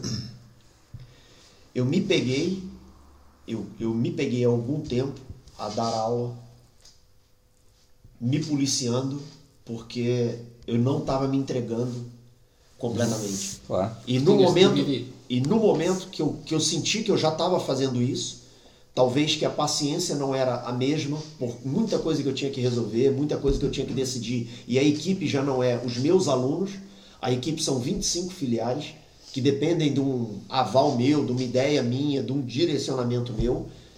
Eu falei, pô, tá na hora. Depois daquela aula, eu me lembro direitinho, foi uma aula das 11 da manhã. Depois daquela aula, eu falei assim, cara, eu tenho um projeto espetacular, eu não posso estar aqui. é, sim- isso foi antes da pandemia. Eu não posso estar aqui simplesmente dando uma aula que até eu sei que poderia ter sido melhor. E eu falei, aí eu comecei a pensar, veio a pandemia e cortou, eu falei, agora vai ser um momento crucial. E aí a gente começou a sentar e a definir algumas coisas, entendeu? Eu acho que aí tem, tem duas coisas, que é conhecendo muito bem, é essa parte de trabalhamos, trabalhamos muito durante estes anos, até quando nós não estávamos à frente, mas a competir e tal, estar dentro da equipa, então chegou uma altura em que já está tão grande, tem muito trabalho. Depois tem, tem outra coisa que é tipo, a, a, a vida acontece por fases, não é? Claro. E acho que às vezes é difícil, por exemplo, és um professor de jiu-jitsu, acho que há pessoas que se calhar tentam se agarrar a isso, tentam não passar desse ponto. E se calhar ficam aí tempo demais. Eu acho que aí na tua vida, se calhar, era uma altura de crescer, dar aquele passo que às vezes é assustador, não é? Claro. Mas E é agregar, tu- né? No fundo. Exatamente, mas Agregar. tens, tens que fazer. Se Estás naquela fase, não, eu vou ser gestor, eu já tenho uma visão mais à frente, eu já não tenho que ficar a dar aula. E e eu e o André estávamos não nessa. todas as aulas, né? Sim, É isso. No fundo, não é Então, eu acho que foi- é foi mais jun- funções. acho que foi a junção dessas duas coisas. Foi muito trabalho e se Acho calhar que- era, era o que tu tinhas que fazer nessa altura. E na minha opinião, e o André também, já sei que nós falamos, acho que é, pronto, é exatamente, acho que é exatamente isso que tens de fazer nesta altura e acho que estás a fazer um, um excelente trabalho aí. Ouça! E para acabar aqui, vou querer, querer tocar aqui num, num assunto só, que eu ah, gosto bastante, adoro esta história, já ouvi mil vezes. Chico tá rindo. É, Ah, e que é o que é? Falar também, disseste que ficaste muito tempo fora do jiu-jitsu, voltaste a treinar e depois voltaste à competição. Certo? Já sabes o que eu vou falar. A, histó- a história, a história que eu quero que o Manuel, que a história que eu quero que o Manuel conte. Mas espera aí, mas Qual? eu, ele tava com a lombar machucada? não, acho, acho que tu quiser. É uma do Tem europeu. É uma do europeu. Mas que essa, essa do Lomar também é boa. Mas eu quero que contes como é que foi A lombar voltar ele mandou bem. Essa que ele tava sem competir, sem treinar, foi a da lombar. Foi que treinando jiu-jitsu que ele ficou mal da lombar. Sim. Essa outra ele tava treinando.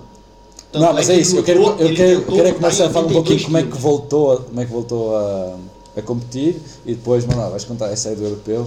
Que essa eu estava, que eu fui a correr contigo para Lisboa. Mas como é que paraste de competir, paraste de treinar, voltaste a treinar e como é que Então, quando é que depois de voltaste a competir? 2007, realmente, quando a gente voltou a treinar ali, o Manuel fez um evento. E eu acho que eu, eu voltei ali, né, mano? Naquele evento que ele fez, Uhum. que foi dentro da jaula lá e tal, teve duas ou três lutas de jiu-jitsu. E a primeira ali. Eu acho que está em vídeo. Tá um tá, tá, um tá. vídeo disso. Tem a luta dele. Essa foi a volta ali, né? Mas Você bateu um triângulo no cara, não foi? acho que sim. Claro, especial. Perna forte pra caramba. Não é fácil. Mas depois não é fácil um monte de triângulo. história, né, Mas tem cara? história. Tem muita coisa. pela Não é frente. fácil o triângulo do Marcelo. Não é, Mas eu sei onde é que vocês querem chegar com esse sabe. Eu vou só explicar, mas também vou puxar a orelha dos dois. Isso Manda, aqui manda, é manda. exatamente a assinatura que às vezes, lá, agora não que são faixas pretas e, e- e sabem liderar o caminho. Mas lá atrás que eu chamei a atenção de vocês. Exemplo, a- uma das primeiras lutas, que o engraçadinho foi perder 10 quilos bebendo chá no mesmo dia. E a alma saiu do corpo dele. Essa foi espetacular. Não, eu aí não conseguia que ele já não falava, já não conseguia dizer uma frase inteira de Eu, eu, eu, eu- não, eu só me lembro foi. Eu, eh, foi o Nacional de Branca, foi o primeiro Nacional de Branca que eu ganhei. Eu faço a primeira luta, tipo, saio morto, sei lá, ganhei a primeira luta para Tem mais uma três. vantagem. Sim, o meu Nelson chega assim à minha beira assim, porra, tudo errado, que é que é isso, não sei o tudo Claro, tudo errado, não sei Um dia normal, portanto. Oh, tudo errado, não sei o que, que mais. E eu, tipo, morto, não é? E o Manuel, não, tens que ir comer, dá-me uma banana. Chocolate. É, Barra de chocolate. E, uma, e uma banana. Eu como metade da banana e disse, não consigo comer mais. E ele, não, Sabes que estômago assim. fraco. Exato, eu com o estômago assim já. Disse, tens que comer não sei o quê. Já o Manuel, eu tinha acabado de ganhar a luta e eu pensava assim, não, Manuel, de certeza que não vai dar, não vai dar na cabeça, eu estou fraco e tal.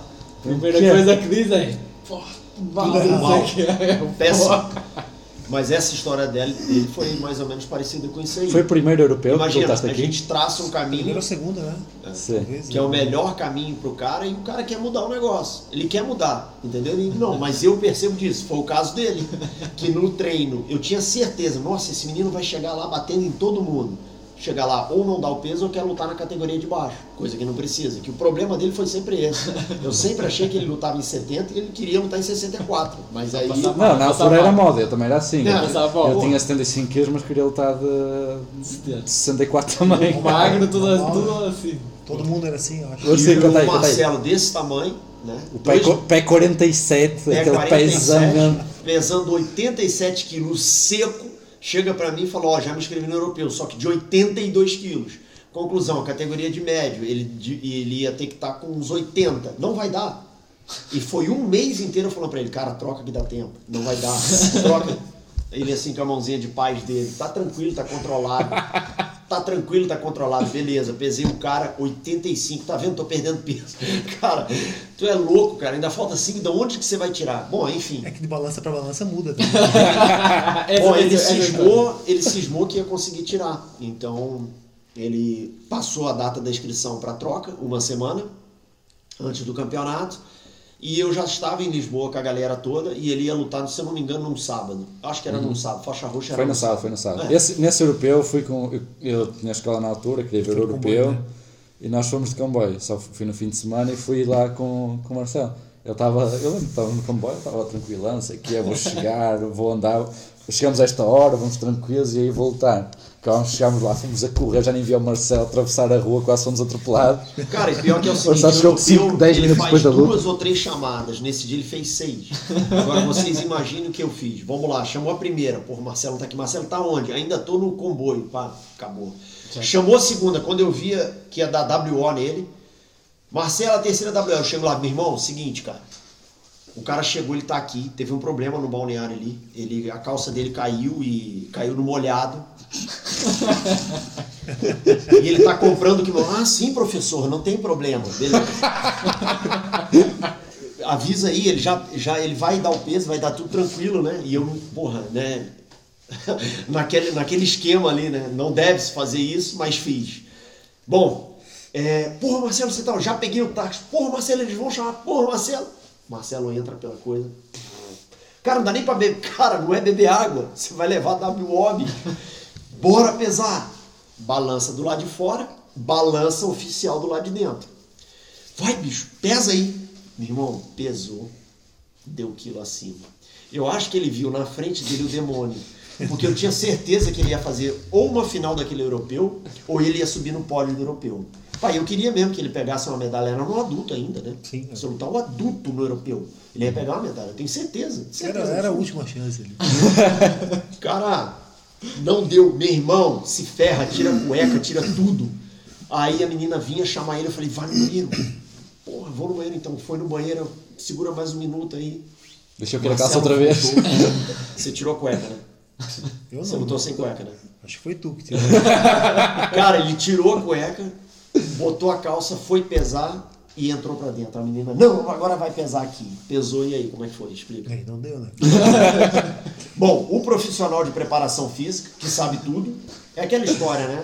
Aquela velha história. Né? Pô, mas a essa, essa- balança pra balança muda. Isso é, isso É, um mudou. A fato. balança de fora deu peso errado, a de dentro também. deu, pô. Não, mas a pior, a pior sensação que eu conheço é o Manuel dizer uma coisa com toda a certeza, isto vai acontecer, e tu falas, não, não vai. E ele vai acontecer, mas tu com certeza não vai. E depois depois acontece.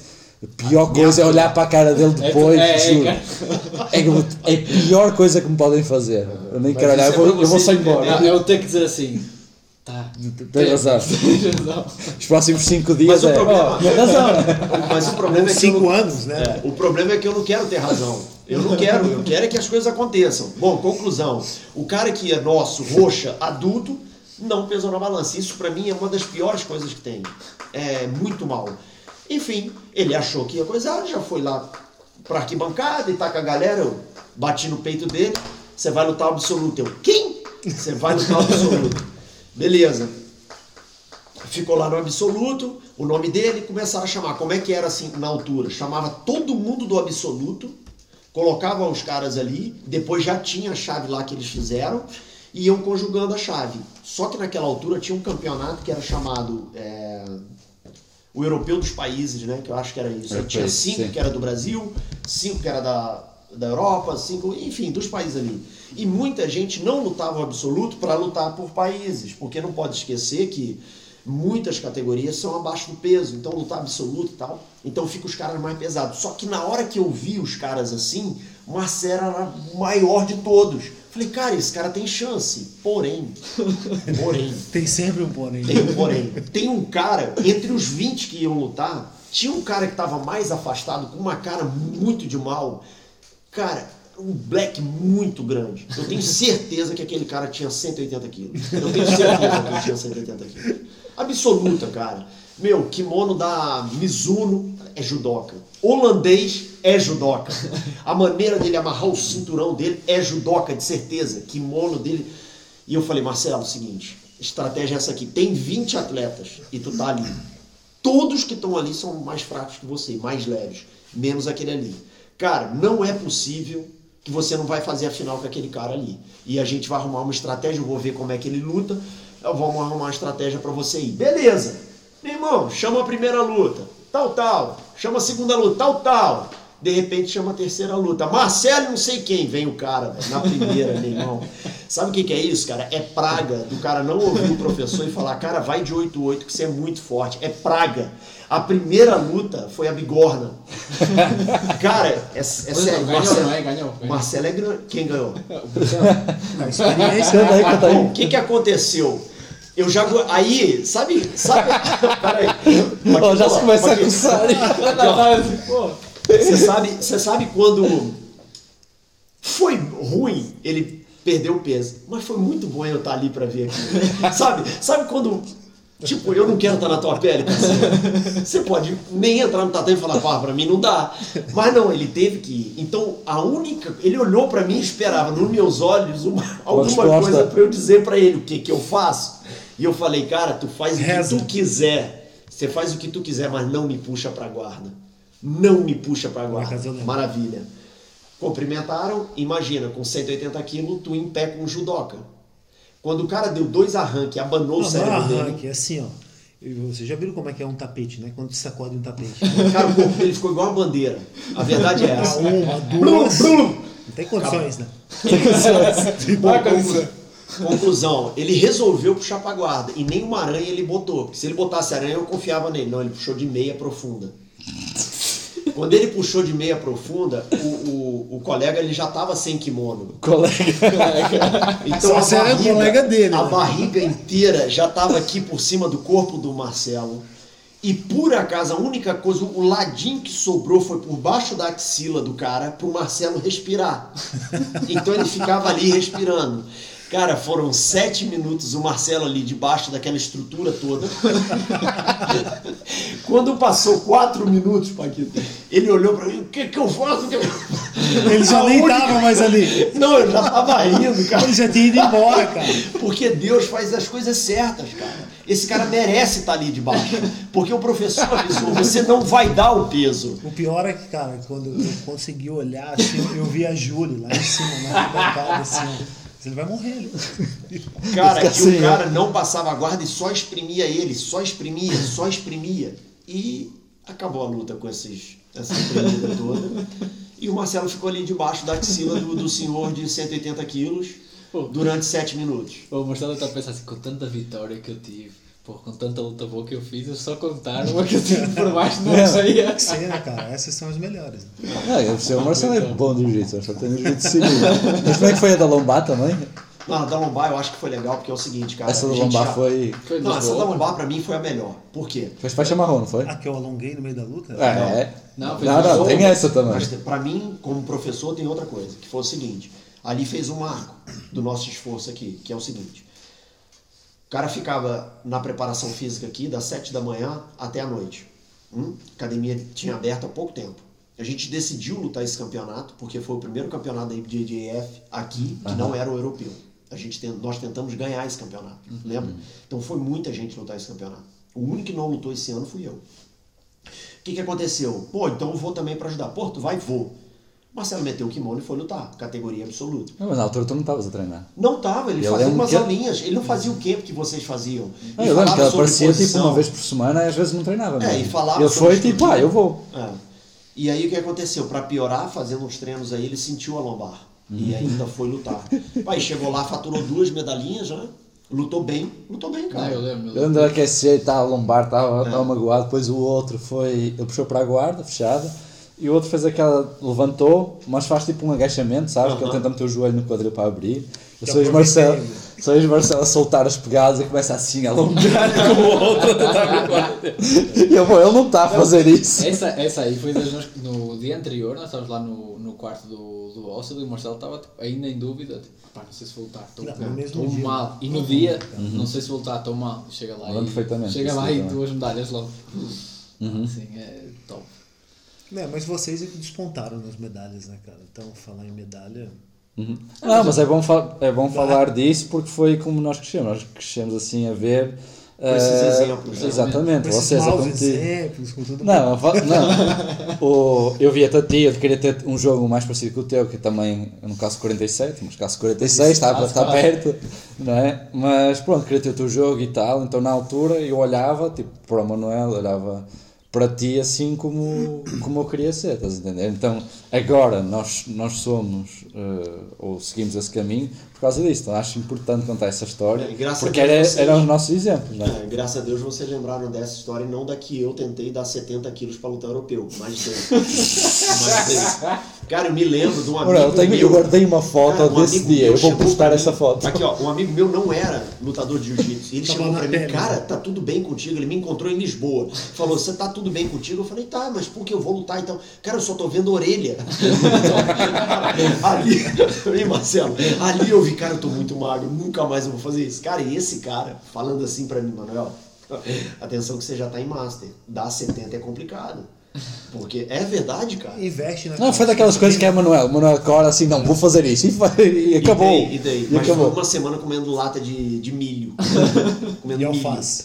Faço. Mas Não, deu eu- peso. Eu lembro perfeitamente desse dia. Mas o que é que Não, eu não falei? conviveu Por que é que eu não falei dia. disso? Porque, porque esse europeu correu bem. Tu quase morreste, mas, mas fi- ficaste em terceiro. Terceiro lugar. Ficaste em terceiro lugar, então deste bem. Então por isso é que eu não contei a história. É? mal. Estamos a, eu estamos a falar. estamos a Cara, eu falar acho que o mal. ponto crucial que ele fala isso pra mim toda vez que a gente vai viajar e tá com ou alguém da Holanda ou alguém da Espanha fala, cara, meu professor falou que ia dar 70 quilos, ele tinha quase 80, ele deu 70, mas teve uma coisa espetacular à noite, que ele fala isso várias vezes. Ele não conseguia dormir. Ah, Ele isso, é me que eu pediu- ia, isso é o que eu ia falar agora. Ele não me pediu pra ir conseguia. buscar um Red Bull. Não, não, está maluco, juro. Era tipo, mano, vou dormir tipo às conseguia 10 dormir ou com 11. fome. E ele estava ali, nós dormimos no hostel na altura. E ele virava um lado para o outro, não conseguia dormir. Eu estava lá em baixo, acho que já tinha lutado.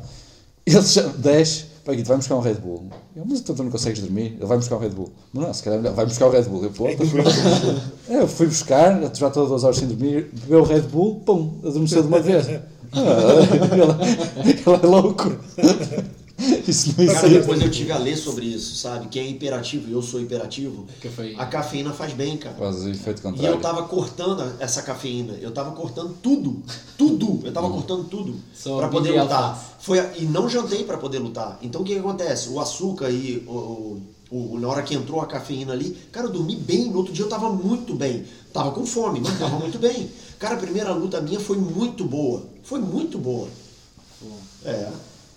Pô, eu estava a falar do Oscar agora, estava a lembrar da, da tua história lá do, do Oscar. Quando fomos lutar um campeonato qualquer, essa para mim é das histórias mais engraçadas. Quando eu Essa nem recordo. dá pra contar, né? Dá, não dá, dá. Nós estávamos a falar antes de dormir que alguém estava a contar uma história de um vídeo de um senhor trabalhar no campo e depois passa lá o burro a correr e passou por cima do senhor e ficaste todo impressionado, pô, burro quase, quase matou o senhor. E ele ficou ele ficou a falar essa história durante, foi. durante imenso tempo. Fiquei meio. E eu fiquei, eu fiquei até a ouvir a história tranquilo, mas eu ficava a falar, pô, burro, será que atropelou mesmo o senhor e tal? E eu, pô, deixa estar. Então nós estávamos a dormir lá no, nos É beliches. que foi uma e- história. Fora do padrão da história, né? Não, não, bem aquilo. Mas eu não sei o que nós fizemos. Ah, nós éramos amigos do, do dono do hostel, então era um, era um, era um hostel com seis camas. Só que nós éramos sete, né? Ai, então tá- era cada um em sua na sua cama e o Marcelo tinha um colchão no chão. Só que nessa ali. Só que ne- nesse dia o Rui, nesse dia o Rui não estava lá. Cara, eu passo- O Rui, eu estava eu estava no, no beliche aqui e o Rui estava no da frente. Vocês tinham vi... Chegou um dia antes, né? Sim, e tu tinhas ido lá, não sei porquê, só que o Rui tinha ido sair, ou não estava lá no hostel. Eu lembro, chegaste lá, pô, uma cama livre, eu não vou dormir no chão, não é? E foste para o beliche do Rui, e o Rui ia ficar a dormir no chão. A meio da noite, estou a dormir, e acordo com a luz. O Rui abre a porta, mas tu sabes que estás a dormir, tipo, estás a ver, mas não estás. E entra o, entra o Rui, vai subir para a cama, tipo, vai pôr a mão assim, está a perna do Marcelo. E eh, o Rui vai com o Marcelo, começa a abanar o Marcelo. Marcelo, Marcelo, Marcelo não acorda. Marcelo, começa a bater no Marcelo. Marcelo, eu acordo assim, abro o olho. Marcelo abre o olho também. Sai burro, sai burro, sai burro. Eu lembro. Eu lembro de ver, mas eu não raciocinei essa história. O Rui Quando eu aparece só acordo de de manhã, cueca. Que visão é essa, mano? Não, não. sai burro, sai. Começa assim a chutar a cara do Rui. Pô, até não Pô, eu acordei chocado assim, nem, nem sem entender o que é que estava a passar. Graças a Deus isso tá registrado. meu. Pô. Muito bom, muito bom. Eu só acordei, mas nem amanhã assim, ainda que eu entendi o que é que tinha acontecido. Porque contar essa história para Eu toda a lembro, gente. cara. Eu lembro que ficou a penumbra do Rui, aquele cabelo, ele tinha um cabelo assim. Quando eu- Pô, O que tá acontecendo aqui, cara? Só de cueca, aquele bicho, tá louco. Não. Foda-se. As competições têm que voltar. Nessa, ah, cada competição é história não volta. assim. É. A competição não é lutar assim o nacional, competições internas para mim é metade competição, metade da equipa estar junto, essas histórias aí Claro. é o que eu tenho mais Às saudade. vezes até atrapalha, né? A competição, né? Tá todo Claro. mundo Não, junto. mas tem que ter, não, mas tem que ter. É, essa é para mim é a parte melhor, a parte que, mais uma vez, é a parte que me, fez ficar no jiu-jitsu. Depois, obviamente, comecei a ter meus objetivos. Foi a história do burro, então. Foi a história do Bull. Esse é o história do segredo, Bull também. é A história do burro marcou, né? Cara, mas eu tive um vacilo desse Rui lá em? Angola, né? Sim. Eu tive um vacilo desse aí lá em Angola. Aí! Cara, eu tive um pesadelo, parceiro. Cara. Oh, não, nós fomos, eu, eu, eu fui com. Não, deixa eu contar essa Não, não, deixa eu contar essa Faz isso história. não, cara. Nós estávamos Ah, deixa eu contar, ele contou a minha, pô. Nós fomos para Angola com o Rui a lutar lá a seletiva da Copa Pod e Tá quem ganhasse. o Rui, né? No meio. Não, o Rui é, é o elo aqui. E nós estávamos lá, ahm, tínhamos ido para Luanda, depois tínhamos viajado para Benguela. E depois o Rui estava lá a mostrar a Benguela. Mostrou-nos um, um sítio qualquer, bem bonito, por Um acaso. resort lá em cima. Sim, Em cima de um morro assim grande. dá para ver as montanhas Mas vocês foram tal. competir lá? Não. Não, não, não. O Rui ia competir. O Rui fez a Copa Pódio de Copa Pódio de Angola, né? Uhum. A seletiva pra Ango- de Angola. Lutou e a gente ficou lá uma semana treinando ele e ajudando ele no treinamento. Exatamente. Depois Sim. fizemos lá uns seminários e o Rui levou a gente para a cidade dele para conhecer a cidade dele. 500 quilômetros mais ou menos De Luanda. de Luanda. Não, era, era, na verdade era 300 km, mas tipo, com a estrada, mas aí 10 horas para fazer acho os que eram 300 mais, km. mas é. É mais ou menos Porto Lisboa, eu acho. Mas e pronto. levou a gente nesse resort lá em cima. Só que aquilo, como era uma montanha e tinha muita vegetação, muita Deixa coisa. contar, tá bem, só vou parar aqui pra você entender, porque não era um lugar comum. Cara, o Rui mostrou muita coisa pra gente. Numa dessa de mostrar muita coisa, eu, me, eu perguntei, porque imagina, cara, eram muitos bichos desses, e é um inseto. E é um inseto completamente diferente, cara. Muito diferente. Não, é mesmo. muito estranho, é muito estranho. Muito assim, meio preto, cara. azul, assim, roxo, É, nem sei, mas e tem assim, o bicho mais o- feio que eu já vi na minha vida. Cara, olha só, Isso não é ao pequeno. Rui. Aqui, ó, o inseto não é pequeno, tem uns espinhos nas costas e tem três chifres assim na cabeça. É, que isso? Não, é E sinistro, é sinistro. Olha só, e é um inseto assim. Quando Isso eu é um apontei. inseto, cara. Não, é, era um é inseto, meio- Era. é e muito quando estranho. eu apontei pro Rui e falei, Rui, o que, que é aquilo ali? Não era. Parece que o buraco que eles estavam saindo eram muitos. Estavam ali, cara, eu fiquei mesmo impressionado com aquilo ali. E também fiquei com isso na minha cabeça. Aí Uhum. Não, eu mas só- na altura eu também fiquei, pô, é feio mesmo, é, feio, muito feio. Só que não faz mal. Mas mais uma vez, aconteceu, eu pensei naquilo, esqueci. E o Manuel sempre, pô, aquele bicho era feio, meu. Aquele bicho era feio, meu. E, e pronto, estivemos a fazer não sei o que, fomos treinar e tal. E à noite, pronto, fomos dormir. Estávamos na casa do Rui, ficámos dois num quarto. Eu dormir à noite. E acordo assim com um berro, sai bicho! E eu olho assim, tipo, abro o olho, olho para o lado, Manuel, não sei como, é os reflexos que eu já vi na vida. Conseguiu passar da posição de deitado, parecia um peixe fora d'água, saltou uma vez com em pé em cima da cama. Ele, é o bicho, o bicho está-me a atacar, o bicho está-me a atacar. Eu, que é? Que bicho é que está a atacar? Eu achava na altura que era um mosquito, alguma coisa, tipo, o Manuel estava com medo de apanhar alguma doença. Ele sai assim, vai correr, liga a luz. E eu vejo o Manuel, sabes como é que ele dorme assim, fato de treino por cima do- da camisola. Calças por cima da camisola, por cima, assim, meia, até os- por cima. meia até o joelho, carapuço, estás a ver? Ele liga assim a luz, fica assim. Eu, então Manuel, está tudo bem? Ele, Foi nada, Paquito. à espera que eu esquecesse. Cara, ele dormiu e eu não dormi Mas, durante a mas noite. o meu bicho era real, cara. Era o Rui, entendeu? Não, mas quando estavas a falar de história do Marcelo do hotel, eu pensei que estavas a falar do outro europeu. Qual? Do... Quando chegamos ao hotel e tínhamos o, o coreano e o japonês no nosso quarto hotel. No quarto do hostel do europeu. Não, esse não foi com o Marcelo. O Marcelo não estava no quarto aí? Não, tava o Amaral. Esse, era, esse era o Amaral, esse era o Amaral. Ele é o... É vocês têm história pra caramba. Essa vai ficar para outra. Essa ficava a próxima. Essa, essa, essa, Essa também, é essa também tem que ser é brava contada. essa. Essa é brava, essa é brava. Essa tem que ser contada. Não, mas acho que foi bom então. Deu para, deu para vocês contarem essa, essa parte da vossa história que acho que muita gente não conhece e é uma história incrível. De saber de onde, porque, é que- porque é que vieram, como vieram e onde é que chegaram e onde é que ainda, onde é que ainda vão. Então foi bom vocês darem essa, esse testemunho. É, eu acho que assim, eu também, olhando para trás aqui, é, acho que a gente não passou por cima de ninguém. No fundo, a gente esteve sempre muito unido, né? E foi construindo as coisas juntos, sem atrapalhar ninguém. Eu acho que isso é muito importante também. Tá? É, não é necessário, de repente, é, dar um passo além do que pode ou coisa assim. Acho que a gente teve sempre isso muito na nossa essência, né, cara? Claro. E não atrapalhar ninguém, fazer realmente o nosso caminho e tentar agregar e ajudar quem a gente pôde. Uhum. Claro, não. Eu acho que é uma história, se fôssemos contar cada pormenor da história que eu fui ouvindo ao longo dos anos, vamos ficar aqui 10 horas. Sim. Mas foi um, foi um exemplo que eu usei, pensei muitas vezes, quando ainda estava a desenvolver o que eu queria fazer, era, eu pensava, a minha única história assim de, de superação, que é onde eu me inspirava, era a vossa, mesmo. Porque também estava a tentar fazer uma coisa um pouco diferente, que era viver do jiu-jitsu, competição, ser campeão mundial, onde não havia, não é? Então estava a tentar fazer uma coisa nova. E às vezes é difícil encontrar referências. É que eu tinha sempre, era a vossa. Que eu via você, vi onde começámos, comecei a treinar no Fight, que era lá o bunkerzinho, agora temos uma academia gigante. E vê-vos a fazer, a fazer tudo com as mãos e tal. Então quando eu achava que eu não ia conseguir, e o Manuel contou esta história muitas vezes, quando o Major pegou em ti, não vai dar certo, não vai dar certo, não vai dar certo, e até que deu certo. E essa história para mim foi a história número um que motivou, que me É, levou a na minha vida, assim. Essa questão do, do Major ter falado comigo mais sério não foi nem que não ia dar certo, é que é o seguinte, nós treinávamos no fight. Eu tinha uma renda, Uhum. um aluguel barato lá, não é? Dava para se manter bem. E eu ganhava dinheiro no fight.